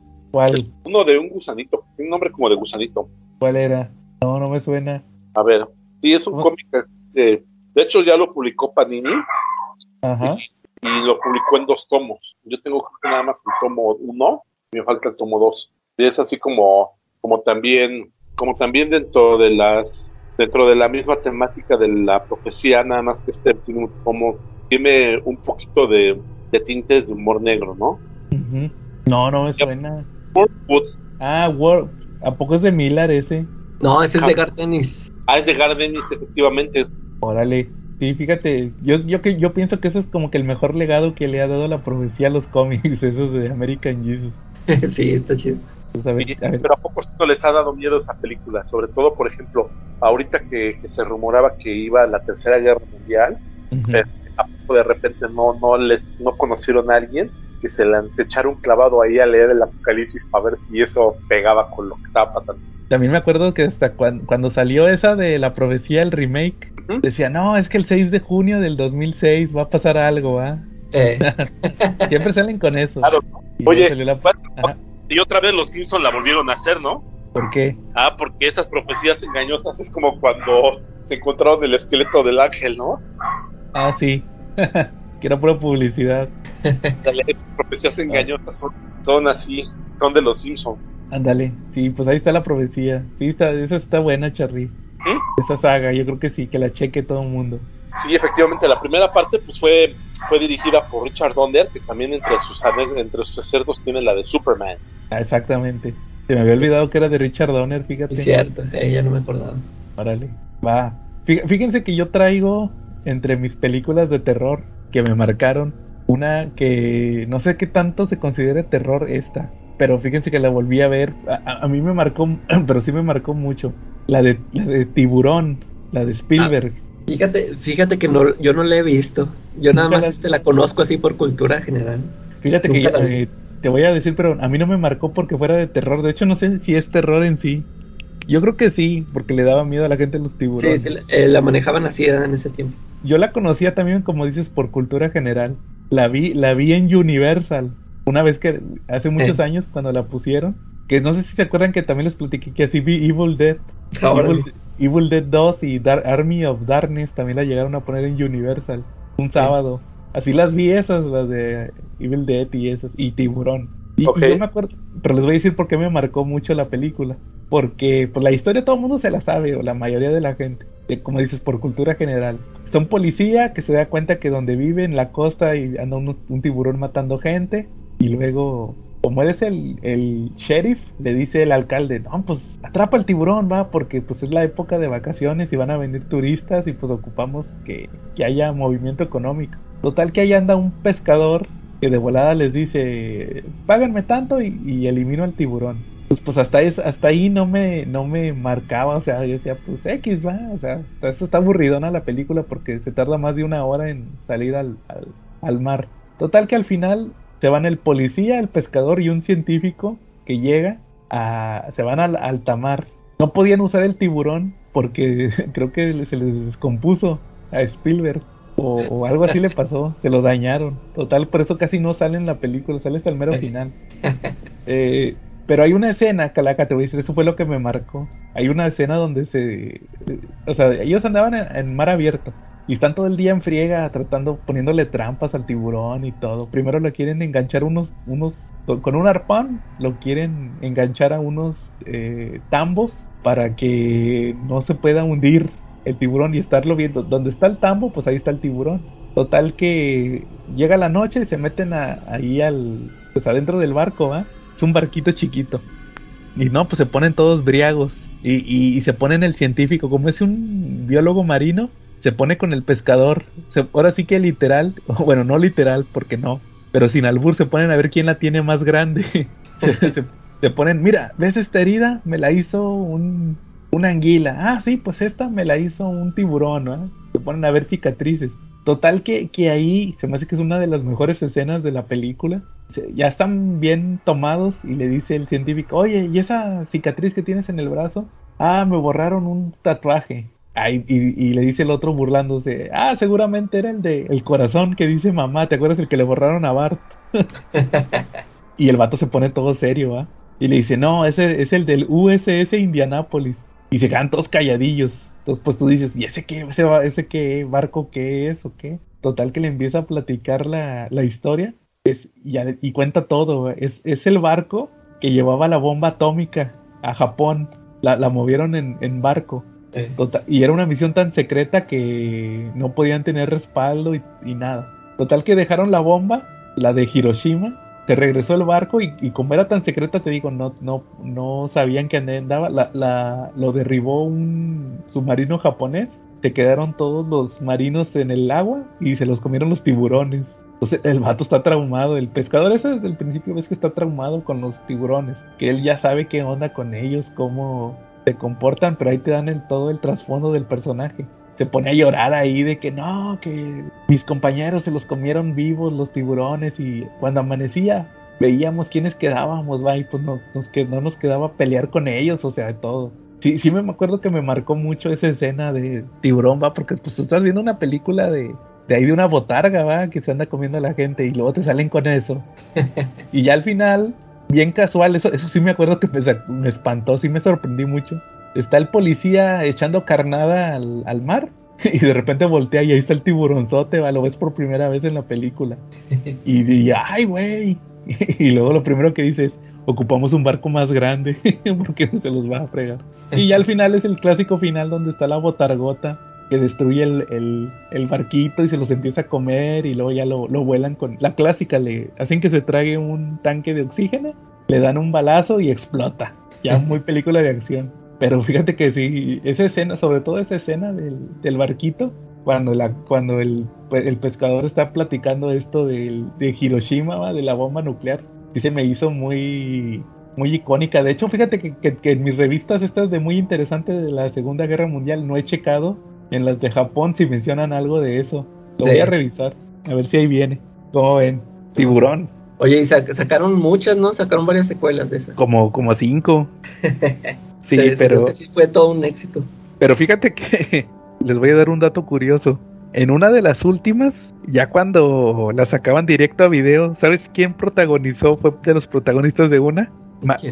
Michael Caine, Alfred. Ah, órale. O sea, imagínate ese cuate en una película de tiburón. ¿Cómo ves, Charlie? Fíjate que los tiburones crearon todo un subgénero, ¿no? Porque ahí sí me terror de tiburones y sí me. Yo creo que es de lo más comercial que hay, ¿no? Tienes por ahí al Sharknado, ¿no? Al rey del terror, ¿ve, no? Y el tiburón de cinco cabezas. Y el tiburón de la arena. Y el tiburón vampiro. Y el tiburón de la. El tiburón fantasma. El tiburón del pasto. Oh, oye, Calaca, el, el vato este de, te lo resumo así nomás, el argentino que te hemos platicado, tiene como cuatro videos de películas de tiburones. Yo creo, yo creo que fácil ha reseñado como unas 50.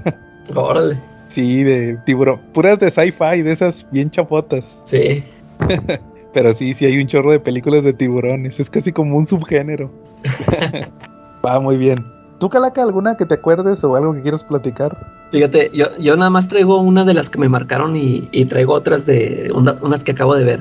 De, las que me marcaron, a mí me gusta mucho El Exorcista, la parte 3. Ah, este, la de, la de, ¿cómo se llama esa? Es este... Eh, este... Ah, se me fue. Sí, tiene un subtítulo, pero ya no Exactamente. El Exorcista, ya no me manches, Esa película nomás le gustan los locos, güey, al Jeffrey y a no sé, güey, no, no mames, ya me das miedo. sí, pero eh, más que este eh, es bien diferente a la, bueno, ya ves que la, segunda a mí no me gusta. este, la segunda parte que sacaron del exorcista. Este, y, y esta tercera parte es bien diferente a la, a la primera, a, todo este rollo de la posesión de, de la chavita. Y, y, fue, y es lo que más me gusta a mí, que creo que, que por, por, esta película es que me empezaron a mí a gustar estas películas, eh, los thrillers, porque, eh, ¿verdad? Que maneja este, esta cuestión de un detective que se encuentra con que un, este, un paciente eh, mental, este, pues, que se supone que es el, o sea, es el padre, ¿cómo se llamaba? Carras, él era Carras. sí, era Carras. Es el, que, se supone que se murió en, en el exorcismo de la chavita esta. Y ahí se lo encuentra. Y, y, total que empieza a platicar con él, pero que él le empieza a decir que no, que, que, él era el asesino del zodiaco, algo así. Empiezan a meter todo este rollo. Este, ahí también fue cuando me familiaricé con ese, con esa historia del zodiaco. Yo ni lo conocía. Y, y eso, eso es lo que se me hizo chido, o sea, de que lo manejan como un thriller de, de misterio, que ahí anda el detective y, y que este cuate que se supone que tenía que estar muerto y ahí está y, y al final sí, sí, muestran los elementos estos de la, de la posesión, ¿no? Pero sí, este, es lo que a mí me gustó, este, e, esta combinación de entre thriller y, terror. Y aparte, este, mucho tiempo después, este, mi amigo, por cierto, saludos, él me prestó la novela de... La de, Legión. eh, ándale, Legión. Este, y, y está muy buena. Este, y como siempre, pues la novela te da mucho más información que, que aquí no te, no te dan en la película. Y, y te la complementa muchísimo, ¿no? Este, si, si es la misma historia, es la misma historia, pero pues te digo, vienen, vienen un montón de, de cosas más que pues aquí no pusieron en la, en la película y te lo deja un poco más claro cómo es este rollo de quién era realmente este cuate, ¿no? Oye, ¿y si era el padre Carras también en el, en el libro? Sí. salía? O sea, sí, sí te dicen que, o sea, que tenía su aspecto, que tenía Ah, el ok. aspecto ese, ¿no? Pero pues sí resulta pues ser otro cuate. Pero sí, y, Ajá. y sí está muy buena. Ta- También les recomiendo si tienen chance de leerla, si se le encuentran la, la novela, sí, sí está muy buena. Porque fíjate que yo tenía entendido que eh, en sí la novela de Legión no es el Exorcista 3, sino que es una historia que pasa en el mismo universo. Claro. Nomás, nomás que para el cine sí le pusieron el Exorcista El 3. exorcista. Sí, porque de hecho el libro se llama así. Legión nomás, no, Sí. no dice el exorcista.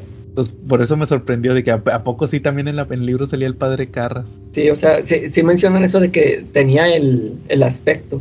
Ah, o sea, como, bien dices de que es del mismo universo, pero pues ahí nada más meten, o sea, meten ese que, que el cuate este se había oído de la noticia del, del padre este y pues lo reconoció.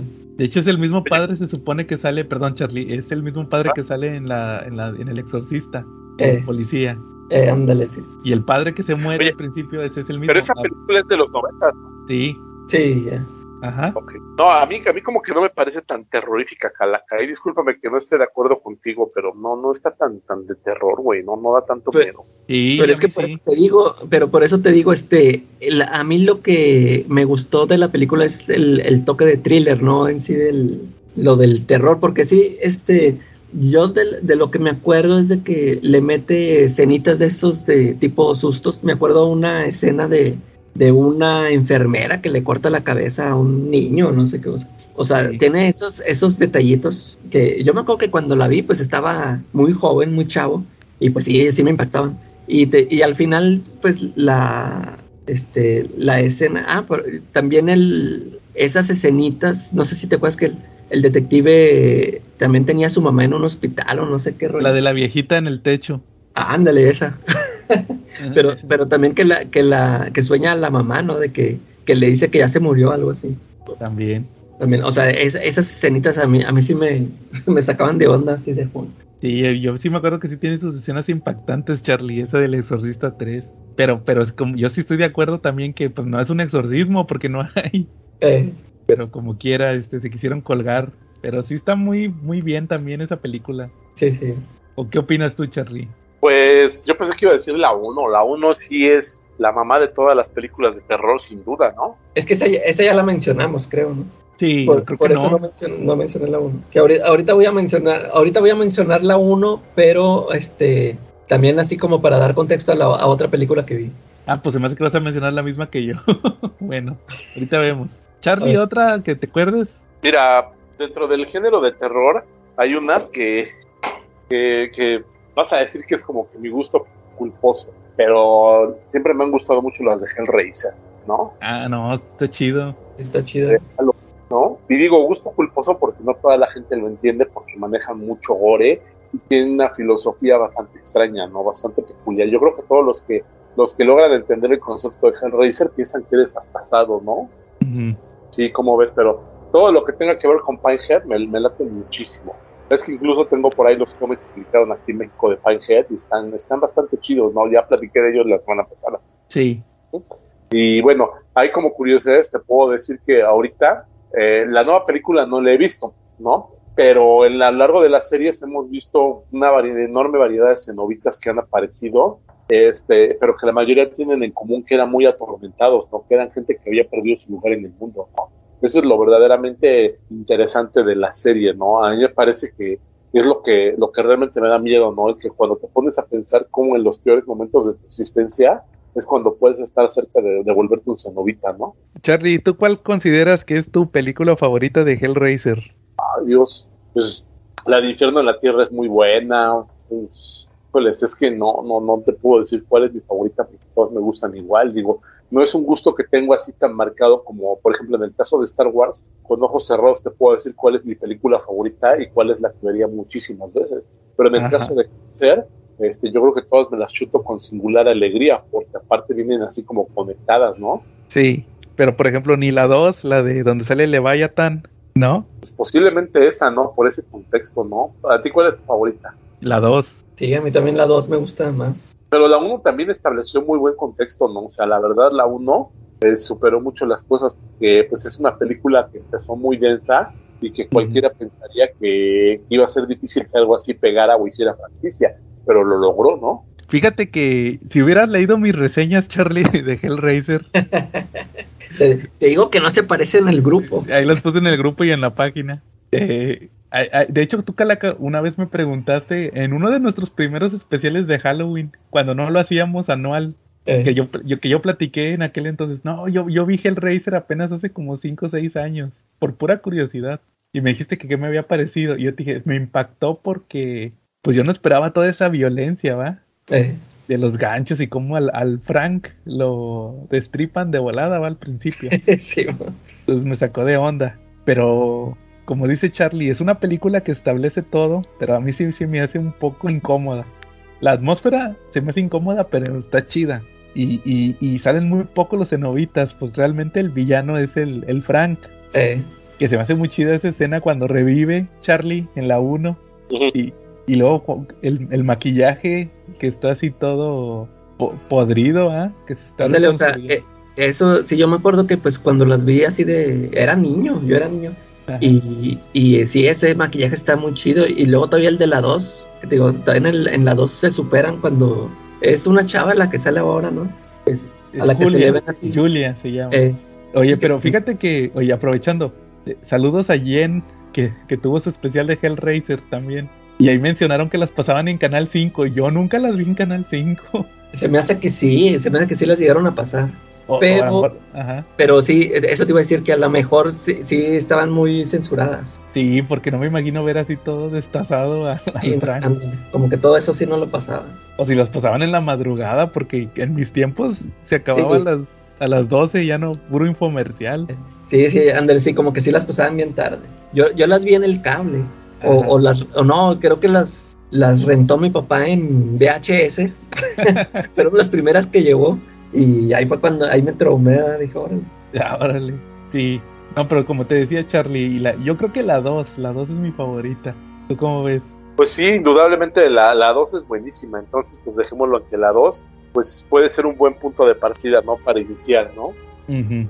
¿Tú, tú, tú- tú te has chutado, Charlie, las que las que son después de la 4, las que dicen que son guiones que no eran de Hellraiser y que como quiera les pusieron Hellraiser. Eh, no, no, no, no, pecado culposo, la neta no, no me las he llegado a chutar precisamente por eso. Pero fíjate que en lista de deseos está aventarme un maratón ahorita que tengo un par de días libres, este para, me voy a chutar aprovechando esta temporada como que se antoja de aventarme un día encerrado, este, viendo todas esas y pues ya les comentaré, ¿no? O sea, tú nomás viste las primeras cuatro. Ándale, Ah, pues fueron las mismas que yo vi. Fíjate que yo también ando, quiero verlas. Las voy a buscar y a ver si me las chuto. Pero no te desanima un poquito el hecho de que de lo que tú me dices. Pues sí, pero sí me desanima, pero como quiera, pues, pues, a lo mejor si no me gusta, pues la quito, ¿va? Pero sí hay unas que se escuchan interesantes los conceptos, aunque sí no sean 100% Hellraiser. ¿O tú qué Ok. Pues que F. Cliff Barker, la verdad, la rompió cuando, cuando ideó ese concepto, ¿no? Sí, claro, definitivamente. Y ahorita con la nueva. Sí, Va, Hay que muy- checarlo. ¿Algo más, Charlie, de Hellraiser? Este, no, no, no, no, pasemos con el Calaca o contigo. A ver si platícate de otra que también me gusta mucho, pero es serie. Va, fíjate, fíjate que ahorita que decía Calaca lo de los thrillers, yo también ahí buscándole, va, rascándole a mi lista de películas. Me acordé que una que en su momento me gustó a mí mucho y también como, como a ti te pasó con eso del exorcista, a mí también, como que le empecé a poner un poquito más de atención a los thrillers. ¿Ustedes no se acuerdan de una película que se llamó aquí Mente Siniestra? Es de Robert De Niro con Dakota Fanning. Sí, sí, sí. ¿Tú, Charlie? Mente Siniestra, no, no, no le llegué. Con Eh, Dakota Fanning, creo que sí, era de... Salía también hay un Charlie, ¿no? O algo así. Sí, esa mera. Sí, ya, ya me acordé. Ya está medio viejita, pero sí la llegué a ver. Fíjate que esa yo la vi en el cine. Sí, yo también. Es de los 2000, ¿no? Sí, 2005. Eh, eh, sí, es más, eso te iba a decir, te iba a preguntar que si, si, si había salido después de Sexo Sentido. Sí. Sí, fíjate, de hecho, ahorita que la semana pasada que hablamos de sexto sentido, un amigo mío sí me llegó a decir, fíjate que al final sí me recordó mucho sexto sentido por la revelación. Sí, te lo recuerdo, pero pues es, es muy, muy diferente, pero sí, este, está chida, está chida. la Es, un, es el plot twist, haz de cuenta de lo que se refería que tenía un plot twist, lo que ahorita Ajá. ubicamos como eso nosotros. Sí, Este, fíjense que en su momento la vi en el cine y, y yo no estaba acostumbrado a ver ese tipo de películas, de thrillers. sí. Yo pensaba, fíjate que cuando la vi, pues si nunca la han visto, es una película de Robert De Niro donde se, su- se suicida a su esposa y él tiene a su hijita que es el Robert De Niro ya bien ruco y su hija es la Dakota Fanning niña. Así chavita. Total que se la lleva a vivir a otro pueblo porque como que la niña quedó traumada porque presenció el suicidio. Y, y, y la psicóloga de la niña es una alumna del papá, porque el- también el Robert De Niro es como psicólogo. La, la, la doctora esta es esta Jean Grey de la Ah, de sí, cierto. ¿Cómo se llama? Fangman Jensen, algo así se llama. Eh, Ajá, así dicen, ¿no? Que también fue una que- chica. Ah, sí, también de la de GoldenEye. Total que se va a vivir a un pueblo, y eh, como así medio campirano. Y luego como que anda quedando con una mu- con una señora que se topa ahí, que es la, Elis- la Elizabeth Shue. Ok, Ahora. el diablo del diablo, ¿no? no, esa es Elizabeth, ¿cómo se llamaba esa? No, esa es otra. ¿Cómo? Elizabeth Horley, ¿no? Algo así. No, yo digo la de la de la de The Voice, Charlie. Ah, ok. La que salió también en Karate Kid, la, la novia de Daniel, y también salió en Volver al Futuro, la novia de Marty McFly. Ella, Elizabeth Shue, que también hace poquito, Charlie, si hubieras vuelto a leer mis reseñas, sabrías que, que salió en la del Hombre sin Sobra con, con Kevin Bacon. Ok. Entonces, este, total que, que, que está este tema de que la, empiezan a pasarle cosas a la niña y le dice, es que tengo un amigo que se llama Charlie. y este, no Charlie Fuentes Pérez, es otro Charlie. Charlie. Es uno que es marcano. y resulta que le que empieza a hacer maldades, ¿va? Y el papá se saca de onda y le dice, ¿por qué hiciste esto? No fui yo, fue Charlie. Total que yo, yo sí llegué a pensar en su momento que la mujer era un fantasma. Sí. O algo así, ¿va? Y pues al final tiene una revelación la película. Que no sé si arruinárselas para, por si no la han visto. Los que no la hayan visto, tiene una revelación ahí. Y así me sorprendió y dije, ah, no manches, eso, sí no lo esperaba. No, no me había tocado ver una película de ese tipo. Como dijiste, Calaca, sí es muy diferente la de sexto sentido. Entonces, este, dije, ah, órale. Y al final, pues se trata de una película de asesinos, ¿va? No es tal cual sobrenatural. eh, sí, sí. Y, y también sale Kurt Connors, el de las películas de, de Sam Raimi, el, el Ah. maestro de, el maestro de Peter de la universidad, también ahí anda. Entonces te digo que salen muchos que ya ahorita sí los ubico. Y, y sí, este, esa yo me acuerdo que sí me gustó en su momento y me traumó lo del Charlie, ¿va? Hasta la fecha, de ¿Qué onda con ese final, va? O sea, sí me sacó de onda. Sí, sí. Y, y, y lo que no saben, los escuchas, es que aquí Charlie no existe, es una personalidad que tenemos. ¿Verdad, Charlie? Efectivamente, es una personalidad alterna que surge de ustedes dos, ¿no? Sí. Pero sí, ahí está para que la chequen. En inglés se llama, fíjate, no se llama mente siniestra, se llama hide and seek, Ah, sí, es cierto. porque creo que jugaban mucho a las A escondidas. las escondidas, ¿eh? Eh. Va muy bien. Eh, Calaca, ¿O- otra que platiques o algo. Fíjate, esta, esta la acabo de ver y ver. me gustó mucho. Es- por fin ya vi la de, de Black Phone. Órale. Y se, se me hizo muy buena, fíjate. Este, hasta me dan ganas de buscar el. Es, un cuento corto, creo, ¿no? Dicen ahí de Jonah Hill. De Sí. Hill. Este. Sí, y, y esta, igual, antes, antes de que diga Charlie que no es terror, este. Sí, yo No, de también. hecho, 50, ¿eh? A mí me gustó. ¿Cómo no? Es que, es de terror, bueno, ya, empiezan a salir, para- ya está como al final, ¿no? O sea, sí, sí tiene ahí también sus escenillas ahí, este, que te asustan. Pero me gustó mucho la historia, todos los personajes y todo, porque eh, eh, para empezar, yo ni sabía ni de qué se trataba, no tenía ninguna idea porque no, no me acuerdo, o sea, no sé si ya se me olvidó lo que platicó Charlie o si también me fue a hacer un sándwich. Oye, fíjate que curiosamente ayer volví a escuchar el episodio cuando yo te la, la, eh, que te dije, ¿qué crees? Cuando me dio COVID vi la de el Black Phone. Eh, pero sí, pero tú también platicaste trama, No, nomás te dije que lo de, tú lo dijiste, de Joe Hill, dijiste, no, que Charlie estaba, ah, ¿verdad que está buenísima? Y, y, y, tú dijiste, no, Charlie, no la voy a ver porque tú ignoras mis recomendaciones. Y yo te, yo te dije lo de, mira que la cabeza, si, te llama la atención cómo te la, planto, la, te la planteo yo y que te digo, es un cuento corto de Joe Hill y tú, ah, caray, y dice, y dice el Charlie. Inserten aquí el meme de Ludovico Peluche de, ah, caray, eso sí me interesa. Así que lo acabo de escuchar ayer. Fue, cuando se murió Alan Grant. Fue, ese episodio. Ah. Va. Y, y sí, este, te digo, me está bien, está muy chida la. Te digo, pues a, mí me llegó de sorpresa toda la, toda la trama. Te digo que no sabía nada. Y, empieza así muy. Este. Pues muy, muy normal, ¿no? De la historia de estos chavitos que están el cuate que juega béisbol y todo este rollo. O sea, te digo, todos esos personajes que te empiezan a presentar, de el, el, tal Bruce que le, que le gana en el, en el base, y luego el, el amigo este que, que, lo defiende de los bolis, hasta la carnala, la carnalilla que también le entra ahí a los, a los golpes. Y hasta que, bueno, ya empiezan a decir esta desaparición de los chavillos, y hasta que se lo llevan a él también. Y, y te digo, ya va a avanzar la trama y, y yo decía, pues pues, ¿cuál teléfono negro? No, no, no aparecía ningún teléfono negro. Y, y ya, pues, lo, lo, primero que te empieza ahí a, a, mostrar aire siniestro son las máscaras del, del Ethan Hawke, que, por cierto, me gustó su actuación ahí con, que casi ni se le ve la cara, pero se, me gustó todo su trabajo. Y, ya que te empiezan a, a, a, salir con lo del teléfono negro que le empiezan a hablar, eso se me hizo muy chido también que cómo los va reconociendo, o sea, todo eso sí se me hizo así como el, yo dije, órale, aquí, por eso te digo que me, gustaría buscar el cuento corto para ver si todo eso sí es del, del Joe Hill que se me hizo muy chido. Y, y ya estas, estas partecitas cuando ya ahora sí empieza a ver a los chavillos, bueno que los, los ve uno, como que, como que él no los ve, pero sí se me hizo muy chida y, y la revelación de dónde, dónde estaba, o sea, el, el, cuate este y todo, te digo, todo lo de Ethan Hawke, como los esperaba ahí sentado el cuate. Eh, me gustó mucho, para, sí, fíjate que sí, este, debí confiar en ti, Charlie, aún sin saber de, de, Joe Hill. Muy buena. esa sí está para verse en, en el cine.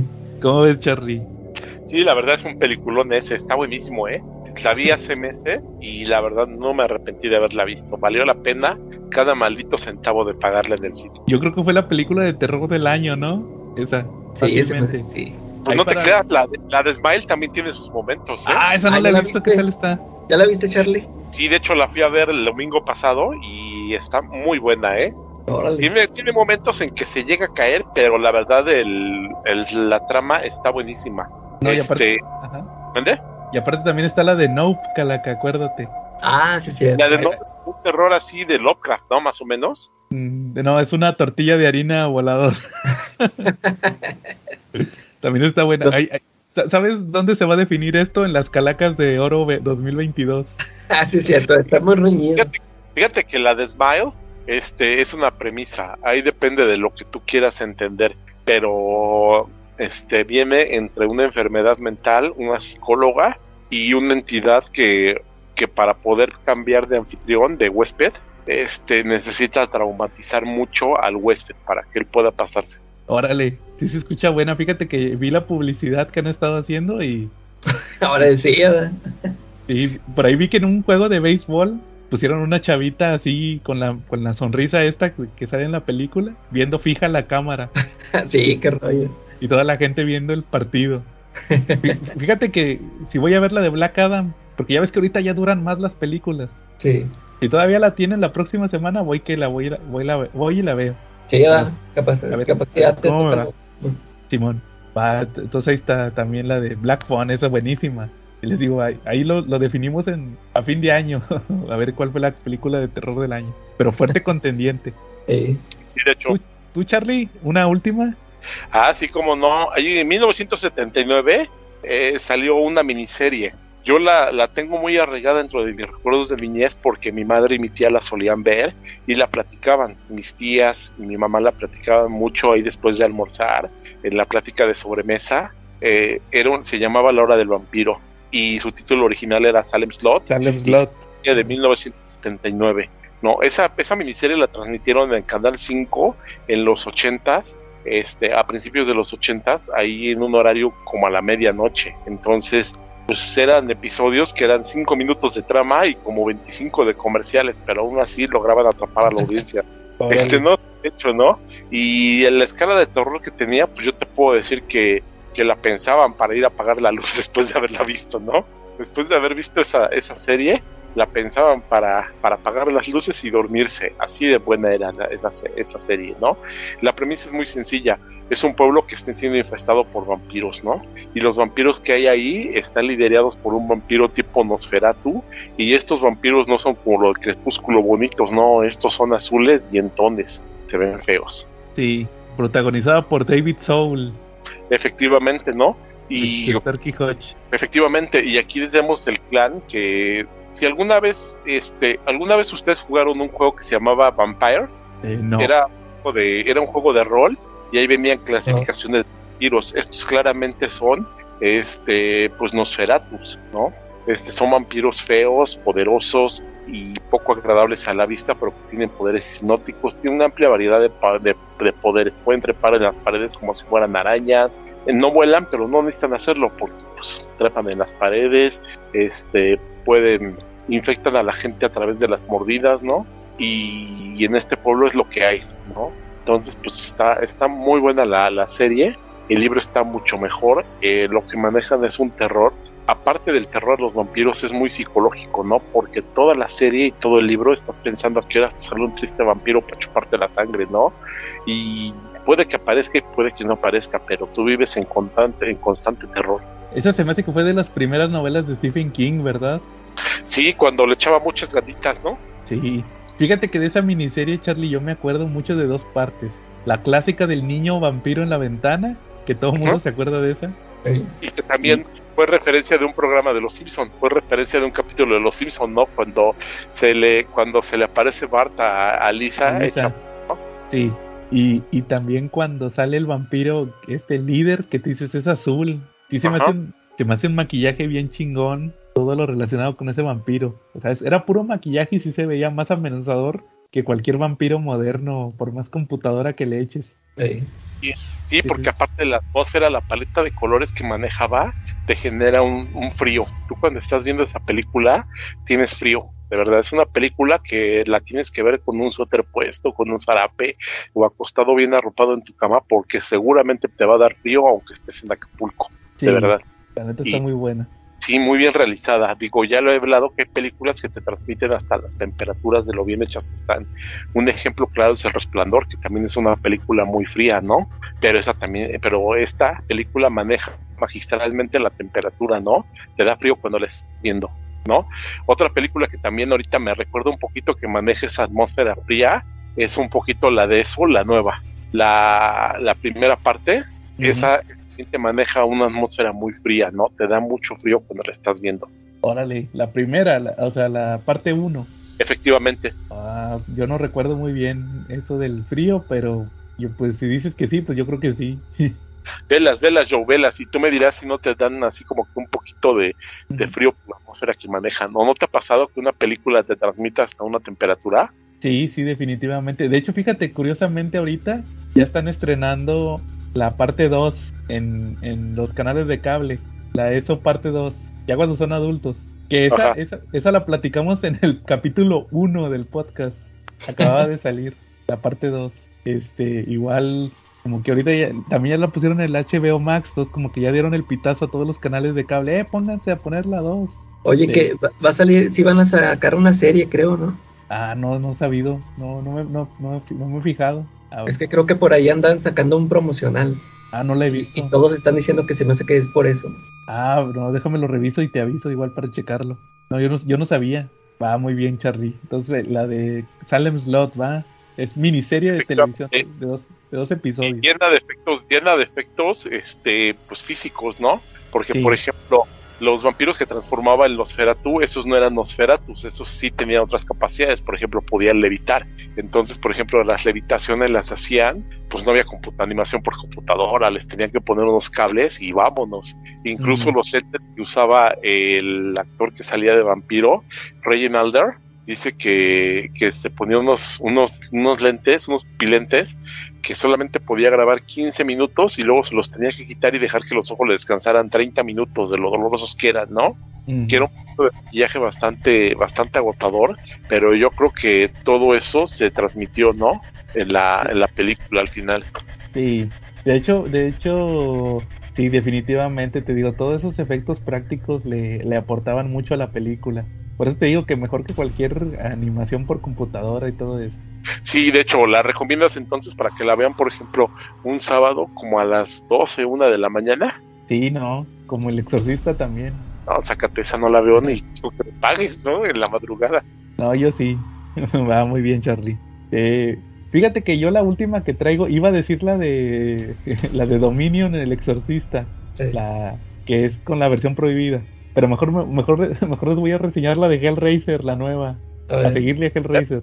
Fíjense que la nueva de Hellraiser se trata de que es una chavita drogadicta que trae broncas de dinero porque está en rehabilitación, vive con el hermano, el hermano ya no la quiere porque no trabaja y todo. Total que tiene un noviecillo que conoció ahí en las sesiones de rehabilitación. De hecho le dicen, tú no debes de andar con uno de ahí mismo, ¿verdad? porque son adictos. Como que está prohibido en las reglas, como que les puede afectar el tratamiento, relacionarse así. Total que se meten a robar a una a una de estas ¿cómo, les llaman estos que son como mini bodegas donde guardan las cosas que luego las andan hay programas donde las andan rematando sí saben el contenido. Ah, sí, sí. total que se meten a robar a una que supuestamente que era de un millonario y que iban a encontrar un chorro de cosas y encuentran nada más una bóveda. Y adentro de la bóveda está la el lament configuration el cubo. Total que la chavita la corre el hermano va cuando se da cuenta, ah, andabas en la calle y vienes tomada y no sé qué, sácate de aquí. Se va a un parquecillo ahí en la madrugada y empieza a, armar el cubo. Total que aquí, la- a, diferen- a diferencia de la, del canon de Hellraiser, siempre que lo arman correctamente, al, al cubo le sale un cuchillo. Le sale un cuchillo y te, te- se te clava en la mano y te saca sangre. Y, y el- la sangre activa el, el cubo. Total que la chavita lo agarra de una forma que cuando, que cuando lo arma no, no le no se le clava el cuchillo. Y pues que se enojan los cenobitas y se le aparecen. Y le dicen, nos debe sangre y no sé qué, dice. Y total que llega el hermano ya arrepentido por haberla corrido. Y el hermano, este, eh, pues se hace cuenta que lo agarran a él como víctima en vez del, en vez del, de la chavita. Y pues se trauma porque se da cuenta que ella tuvo la culpa. Entonces el chiste es que le explican en esta nueva, en esta nueva continuidad, eh, la, la forma original del cubo, la primera forma es el cubo. Ya después se vuelve como uno de ocho lados y luego así va cambiando. eh, tiene seis formas. Cada forma tiene supuestamente un poder, pero el chiste es que tienes que armar todas y para armarla, para lograr la transformación, tienes tiene que morir un tiene que morir una persona haz de cuenta que tienen que eh, armarlo que sale el cuchillo que se te clave te saca sangre se te aparecen los, se le aparecen los cenobitas y al que el que sea el dueño de la sangre lo matan los cenobitas. O sea tienen que haber seis víctimas para lograr la configuración final. Que, que- adivina cuál es la configuración final Charlie. ¿Cuál es? el rombo. Y, y sabes cuál es el rombo Mm, un rombo que está en el cielo Ajá, es el de Leviatán, ¿no? el Leviatán. Entonces, este, sí se pone muy chida la película. Y, hay una mitología detrás, porque por ahí andaba, o sea, ustedes dicen, encontraron el cubo en una bóveda. El, ahí tiene que ver algo, el dueño, el que era el dueño de la, del cubo, es el que como que, el, el historiador que ha estado juntando todo, todo el tema de los cenobitas. Sí se pone muy chida la trama, la neta, esa de Hellraiser. Y los cenobitas nuevos, la, la película sí, se, no- sí, sí parece mucho una película actual, Sí. una película actual de terror. Ya no es esa atmósfera que les platicaba así como tenebrosona de las de Hellraiser, lo que decía Charlie cuando mencionaste Hellraiser. Ya se siente como una de, de asesinos y de monstruos modernos, porque llegan los cenobitas y los empiezan a perseguir.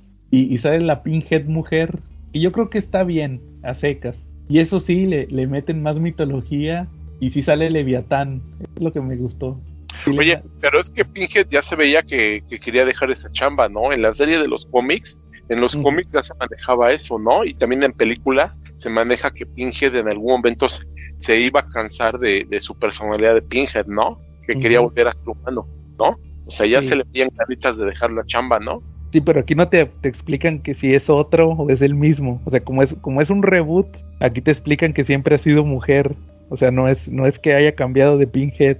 Pues, pero sí les recomiendo mucho esa, la de Hellraiser, la nueva, que le echen un, un vistazo y ojalá y saquen más, porque sí estuvo muy buena, la neta, ese Oye, reboot. pero, pero no todos los que son asesinados, todos los, que les- los que son torturados por los cenobitas son asesinados, ¿no? Ha habido casos de algunas personas que han sido torturadas por los cenobitas y que regresan como cenobitas también, ¿no? Digo, ahí tenemos el caso del doctor, ¿no? El que era muy inteligente. Te, no te quiero spoiler la película, Charlie, pero también tocan ese tema. Órale. Ah, la voy a ver. Mejor, mejor Sí, porque- chútatela. porque eso, brin- eso brinca mucho, ¿no? Y se supone que según la mitología de Cliff Barker, hay varios objetos malditos, no nada más es un cubo. Hay algunos tan inocentes como un carrusel. Hay un carrusel que es una cajita musical y esa también este, los atrae a los cenobitas. Es un objeto maldito. Te voy a pasar el link para que la descargues. No, de hecho ya tengo la confiable, pero sí mándame el link. Ah, No. va muy bien, ya está. Eh, Ca- Calaca, ¿con cuál quieres terminar este episodio? Fíjate, esta, esta, la- esta la vi ahora. A- apenas es una reseña trazada porque no la había visto. Vi la de El Conjuro. La ¿A 1. ustedes- sí, la 1. ¿A ustedes sí les gustaron esas del Conjuro? Eh, fíjate que en su momento, cuando salió, pues sí recuerdo que hubo mucho movimiento de, no manches, esa del conjuro está bien buena, o sea, ¿Cuántas salieron? Es que yo, yo supe, por lo menos supe de una secuela y luego sacaron de Anabel, ¿no? mira, son las tres del Es un conjuro. universo, ¿no? Sí, es, es las tres del conjuro y luego están tres de Anabel. Que de hecho la, la- la tercera de Anabel es más como que del conjuro, porque salen también los Warren. Eh, Y están las tres del conjuro, las tres de Anabel, la de la monja, que es spin-off de la 2, de la del conjuro 2. Y luego está la de la llorona, Ah, sí, es cierto. que también es spin-off de la de Anabel 1, creo. Fíjate, por, Sí. por ejemplo, las de las de Anabel sí no se me antoja verlas, porque como que las eh, a mí se me figura como que va a ser una pues otra versión de Chucky, nada más que en muñeca. Eh, No, no, no, no, ni se tanto. parece nada que ver, ¿eh? Nada que ver. Y, y sí, la verdad está bastante interesante. ¿eh? Yo te, rec- te recomiendo que te chutes la 2, Anabel 2. A ver. Sí, porque Y- fíjate que cuando empezó esta, que cuando puse esta, a que, o que, que por cierto, saludos a Marshall, la vi en un DVD. Eh, tengo ahí un montón de DVDs piratas que compré hace un chorro y ahí Ajá. tengo muchas pendientes sin, sin ver. Y este, cuando puse esta, pues ya ves que empieza con una escena de Anabel. Y, y yo Sí. pensé que, que toda la película iba a ser sobre eso. Y dije, ay, se me hace que hasta le- ya casi la iba a quitar. Pero dije, no, se me hace que nada más es una. Ya sabía yo que la Anabel era un espino. Dije, no, se me hace que nomás ahí va a salir un pedacito. Y ya, total, que pues, pues se van a lo de la trama de esta de la, de la casa, ¿no? La casa embrujada. Y eh, este sí, este, eh, sí está entretenida, me gustó. Pero, pero por ejemplo, eh, ya al final, cuando ya se descubre todo el rollo de que el ente este que quiere, bueno, que sí termina poseyendo a la, a la mamá para matar a los, a los, a sus hijas, este, en ese momento me, me recordó mucho al, o sea, o sea, yo dije, aquí tomó muchos elementos del exorcista o quiso hacer su versión de exorcista porque hasta, hasta tiene esas, esa escena donde se eleva y la pone de cabeza y todo eso, que, o, o sea, me la recordó tanto que hasta me dieron ganas, pero de ver la, la original, ¿no? O sea, la, el exorcista 1, me dieron muchas ganas de verlo. Ujú. Pero fíjate que sí se me hizo, o sea, se me hizo entretenida. Y, pero dije, pues no sé si, este, qué otros casos manejen en las, en las secuelas de los Warren. Y, y te digo, pues, de, de plano de Anabel no, no se me antojaba verla, pero pues, si ustedes me la están recomendando, a ver, a ver, les voy a echar el ojo, a ver, a ver qué tal me parece. Mira, el Conjuro 1 está chida. La 2 a mí sí me gustó. La 3 esa sí no me gustó tanto, que fue la que salió el año pasado.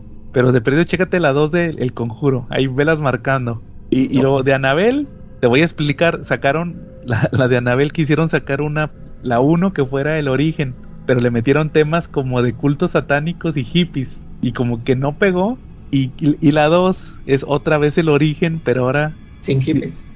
Sí, o sea, se fueron más para atrás. se fueron a 1800. O sea, quisieron dar a entender que, que ese origen que, que nos presentaron no era el origen original, sino que había uno todavía más atrás. Y esa es la buena, la 2. Yo creo que sí, mejor chútate la 2, la 1 no la veas. Y luego la Anabel 3 es este, te digo que es de los Warren, ahí salen. Y, y, y está más, como que está más light, la de los Warren, la, esa la Anabel 3.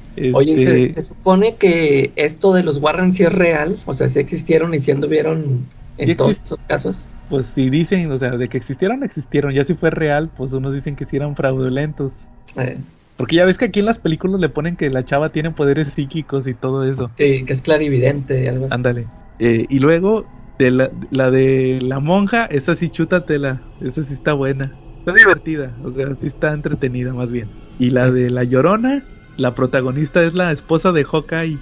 Esposa- ah, ya, ya.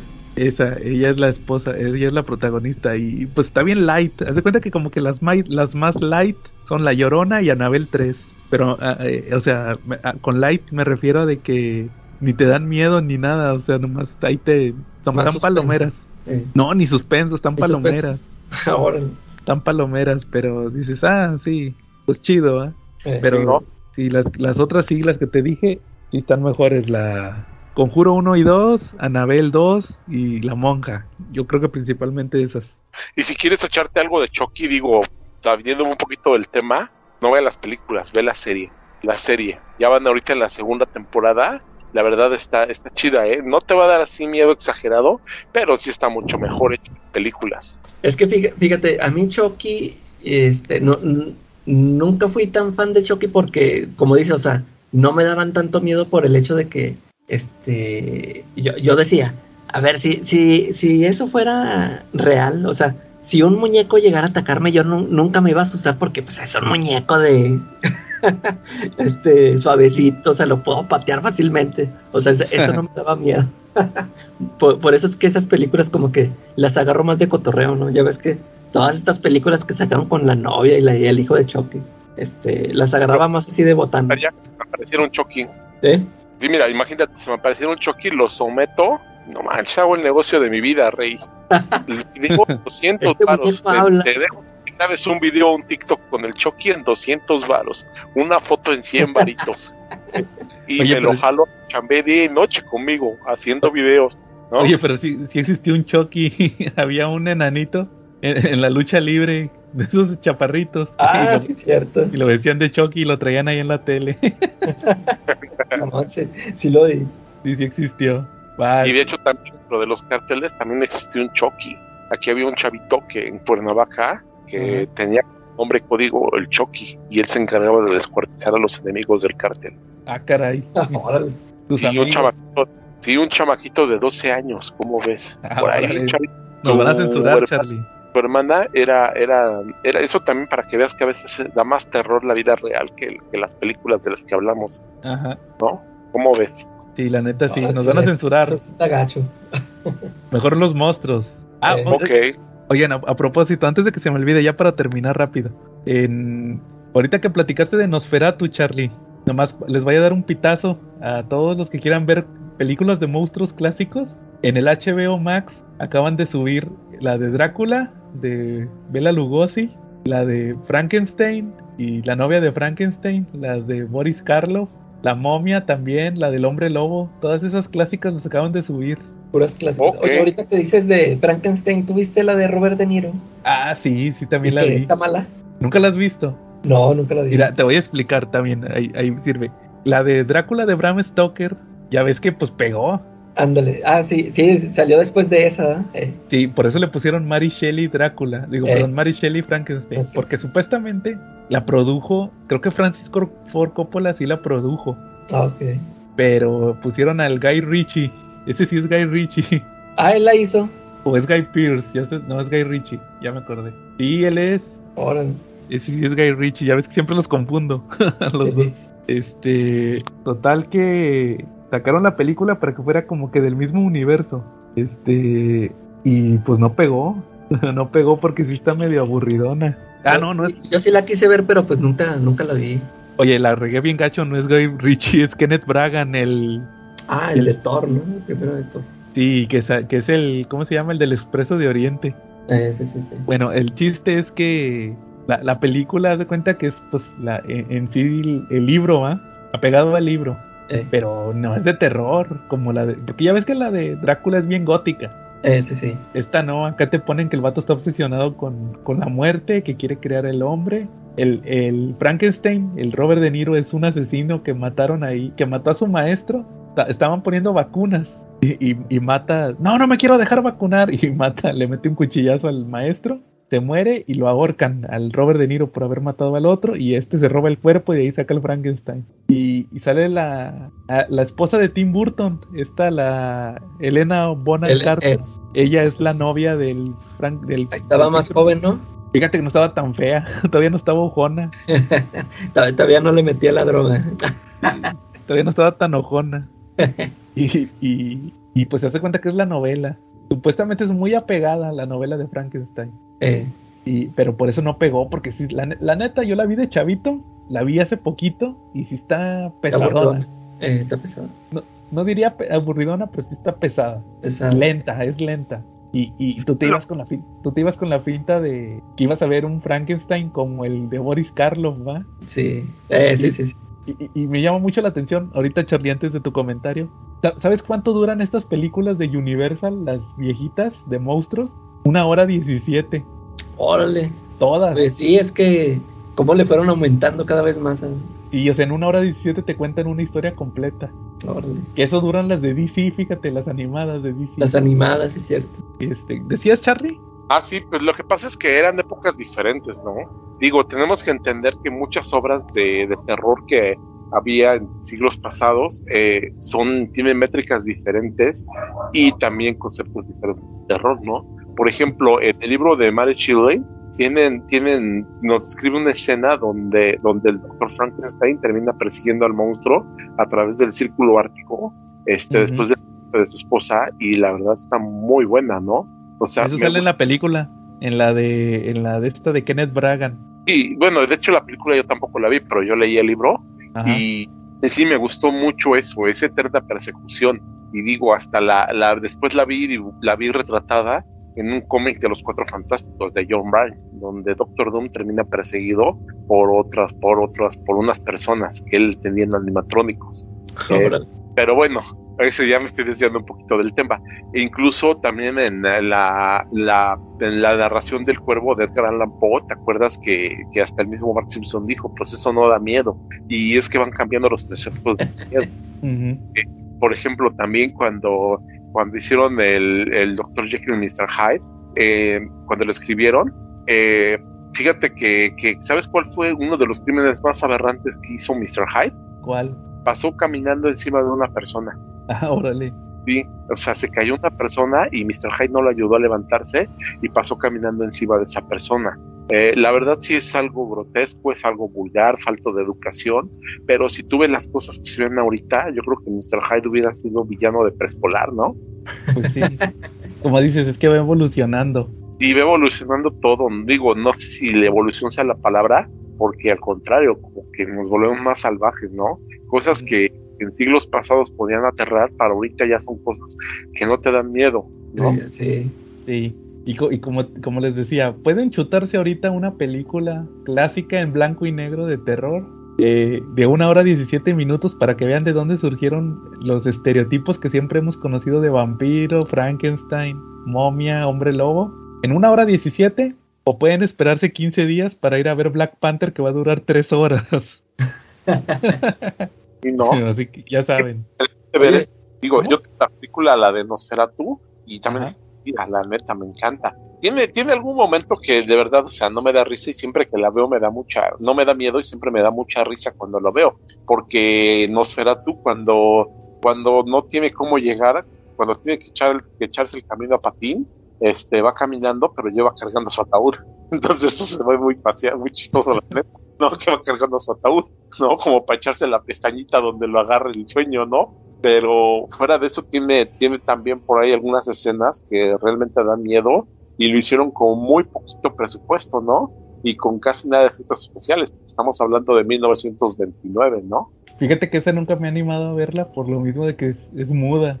Pero es muy buena, Joe, de verdad. Yo la tengo en original y me encanta. Yo creo que es de mis películas imperdibles.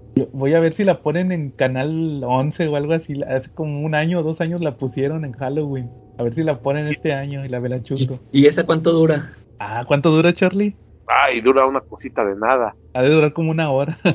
O 30 minutos, ha de durar. Ándale, 40 sí, sí. minutos. Ándale, muy bien. Oye, ahorita me acordé, ahorita que mencionaste al hombre lobo, después de la de Robert De Niro también hubo una de hombre lobo con Jack Nicholson, ¿verdad? Ah, no, ¿cuál era esa? Sí, pues, no me acuerdo si No, así no, se no. llama Wolf, creo, ¿no? ¿Sí? Sí, este, que, que te digo, sa- salieron así seguidas, haz de cuenta que salió la de Bram Stoker de Drácula, y luego la de Frankenstein, y luego salió esa de Lobo, creo que así se llama, Lobo o Wolf, ¿no? La de Nosferatu es de 1922, corrijo, y dura 20 y 94 minutos. 94. De una hora y Sí. media. Eh, Y ya para terminar esta trivia de vampiros, que nos alejamos un poquito de la película de la calaca, todo el mundo identifica a los vampiros como Drácula, ¿no? O a lo mejor Nosferatu. Pero ¿sí sabes quién fue el primer escritor que escribió una obra de vampiros? ¿Quién fue? John William Polidori escribió El vampiro. El Ah, vampiro es un cuento y es la primera historia de vampiros que se ha escrito en alguna ocasión. ¿Cómo ves? Órale, esa sí no me la sabía. Sí, está muy buenísima, está buenísima, ¿eh? Este, no te vas a tardar nada leyéndola. Si la lees la vas a disfrutar un buen, ¿eh? Va a ver si la Es- checo, Charlie. De truenos y vampiros. Párale de contar. A ver si la checo. Oye, Calaca, pero también respondiendo a tu duda, fíjate que yo de, de, de Hombres Lobo creo que es el monstruo que menos películas he visto. Entonces no sabría decirte. Sí, de- y, y sí salió una con Jack Nicholson. O sea, te digo, o sea, como, como que se agarraron esa rachita y pero igual este resultó un fracaso igual que la de Frankenstein. Sale con Michelle Pfeiffer. Ah, es que no, películas De, de terror de hombres lobo, la única, perdón, la única buena, yo creo que es la de Aullido, ¿no? De Holding. no. O la de Hombre Lobo Americano en Londres. Andel- ese- sí, esa es la de la transformación chidota. Sí. Eh, La de sí, Pero- esa, es la que más recuerdo yo. Miedo. Yo necesito ver películas de Hombres Lobo, les digo, es el, el monstruo que menos, que menos he visto.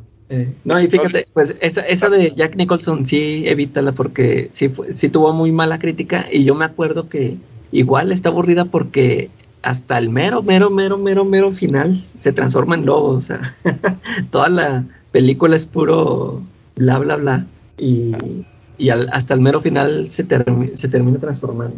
Ah, la voy a, Esa voy película la del vampiro ese, digo, la del lobo ese que dice el, el Calaca. Sí, la neta sí está aburrida. Yo la fui a ver con una novia que tenía en la prepa y no, le pegué sus mordidotas como el lobo, pero ni vi la película. Estaba aburrida. Va, ya vámonos por Charlie, porque ya te estás poniendo acá, ya, ya te está afectando la hora. Se te están subiendo las copas, Charlie. Ándale. Va muy bien. Entonces, pues ahí, ahí quedó nuestro especial de películas. Próxima semana todavía no sabemos. A lo mejor dentro de dos todavía estamos viendo eso. Por ahí por un tema. Pero pues esperen el especial de que por fin, por fin va después de tres años. de Lovecraft. El de Lovecraft. Pero ahí están al pendiente, ahí les avisamos. Y si no hay nada más, estuvimos. Ay, ¿qué les dije? ¿Joe qué? Joe Mandibuli. Charlie de Omen. Y Pumpkinhead. y nos vemos la próxima semana.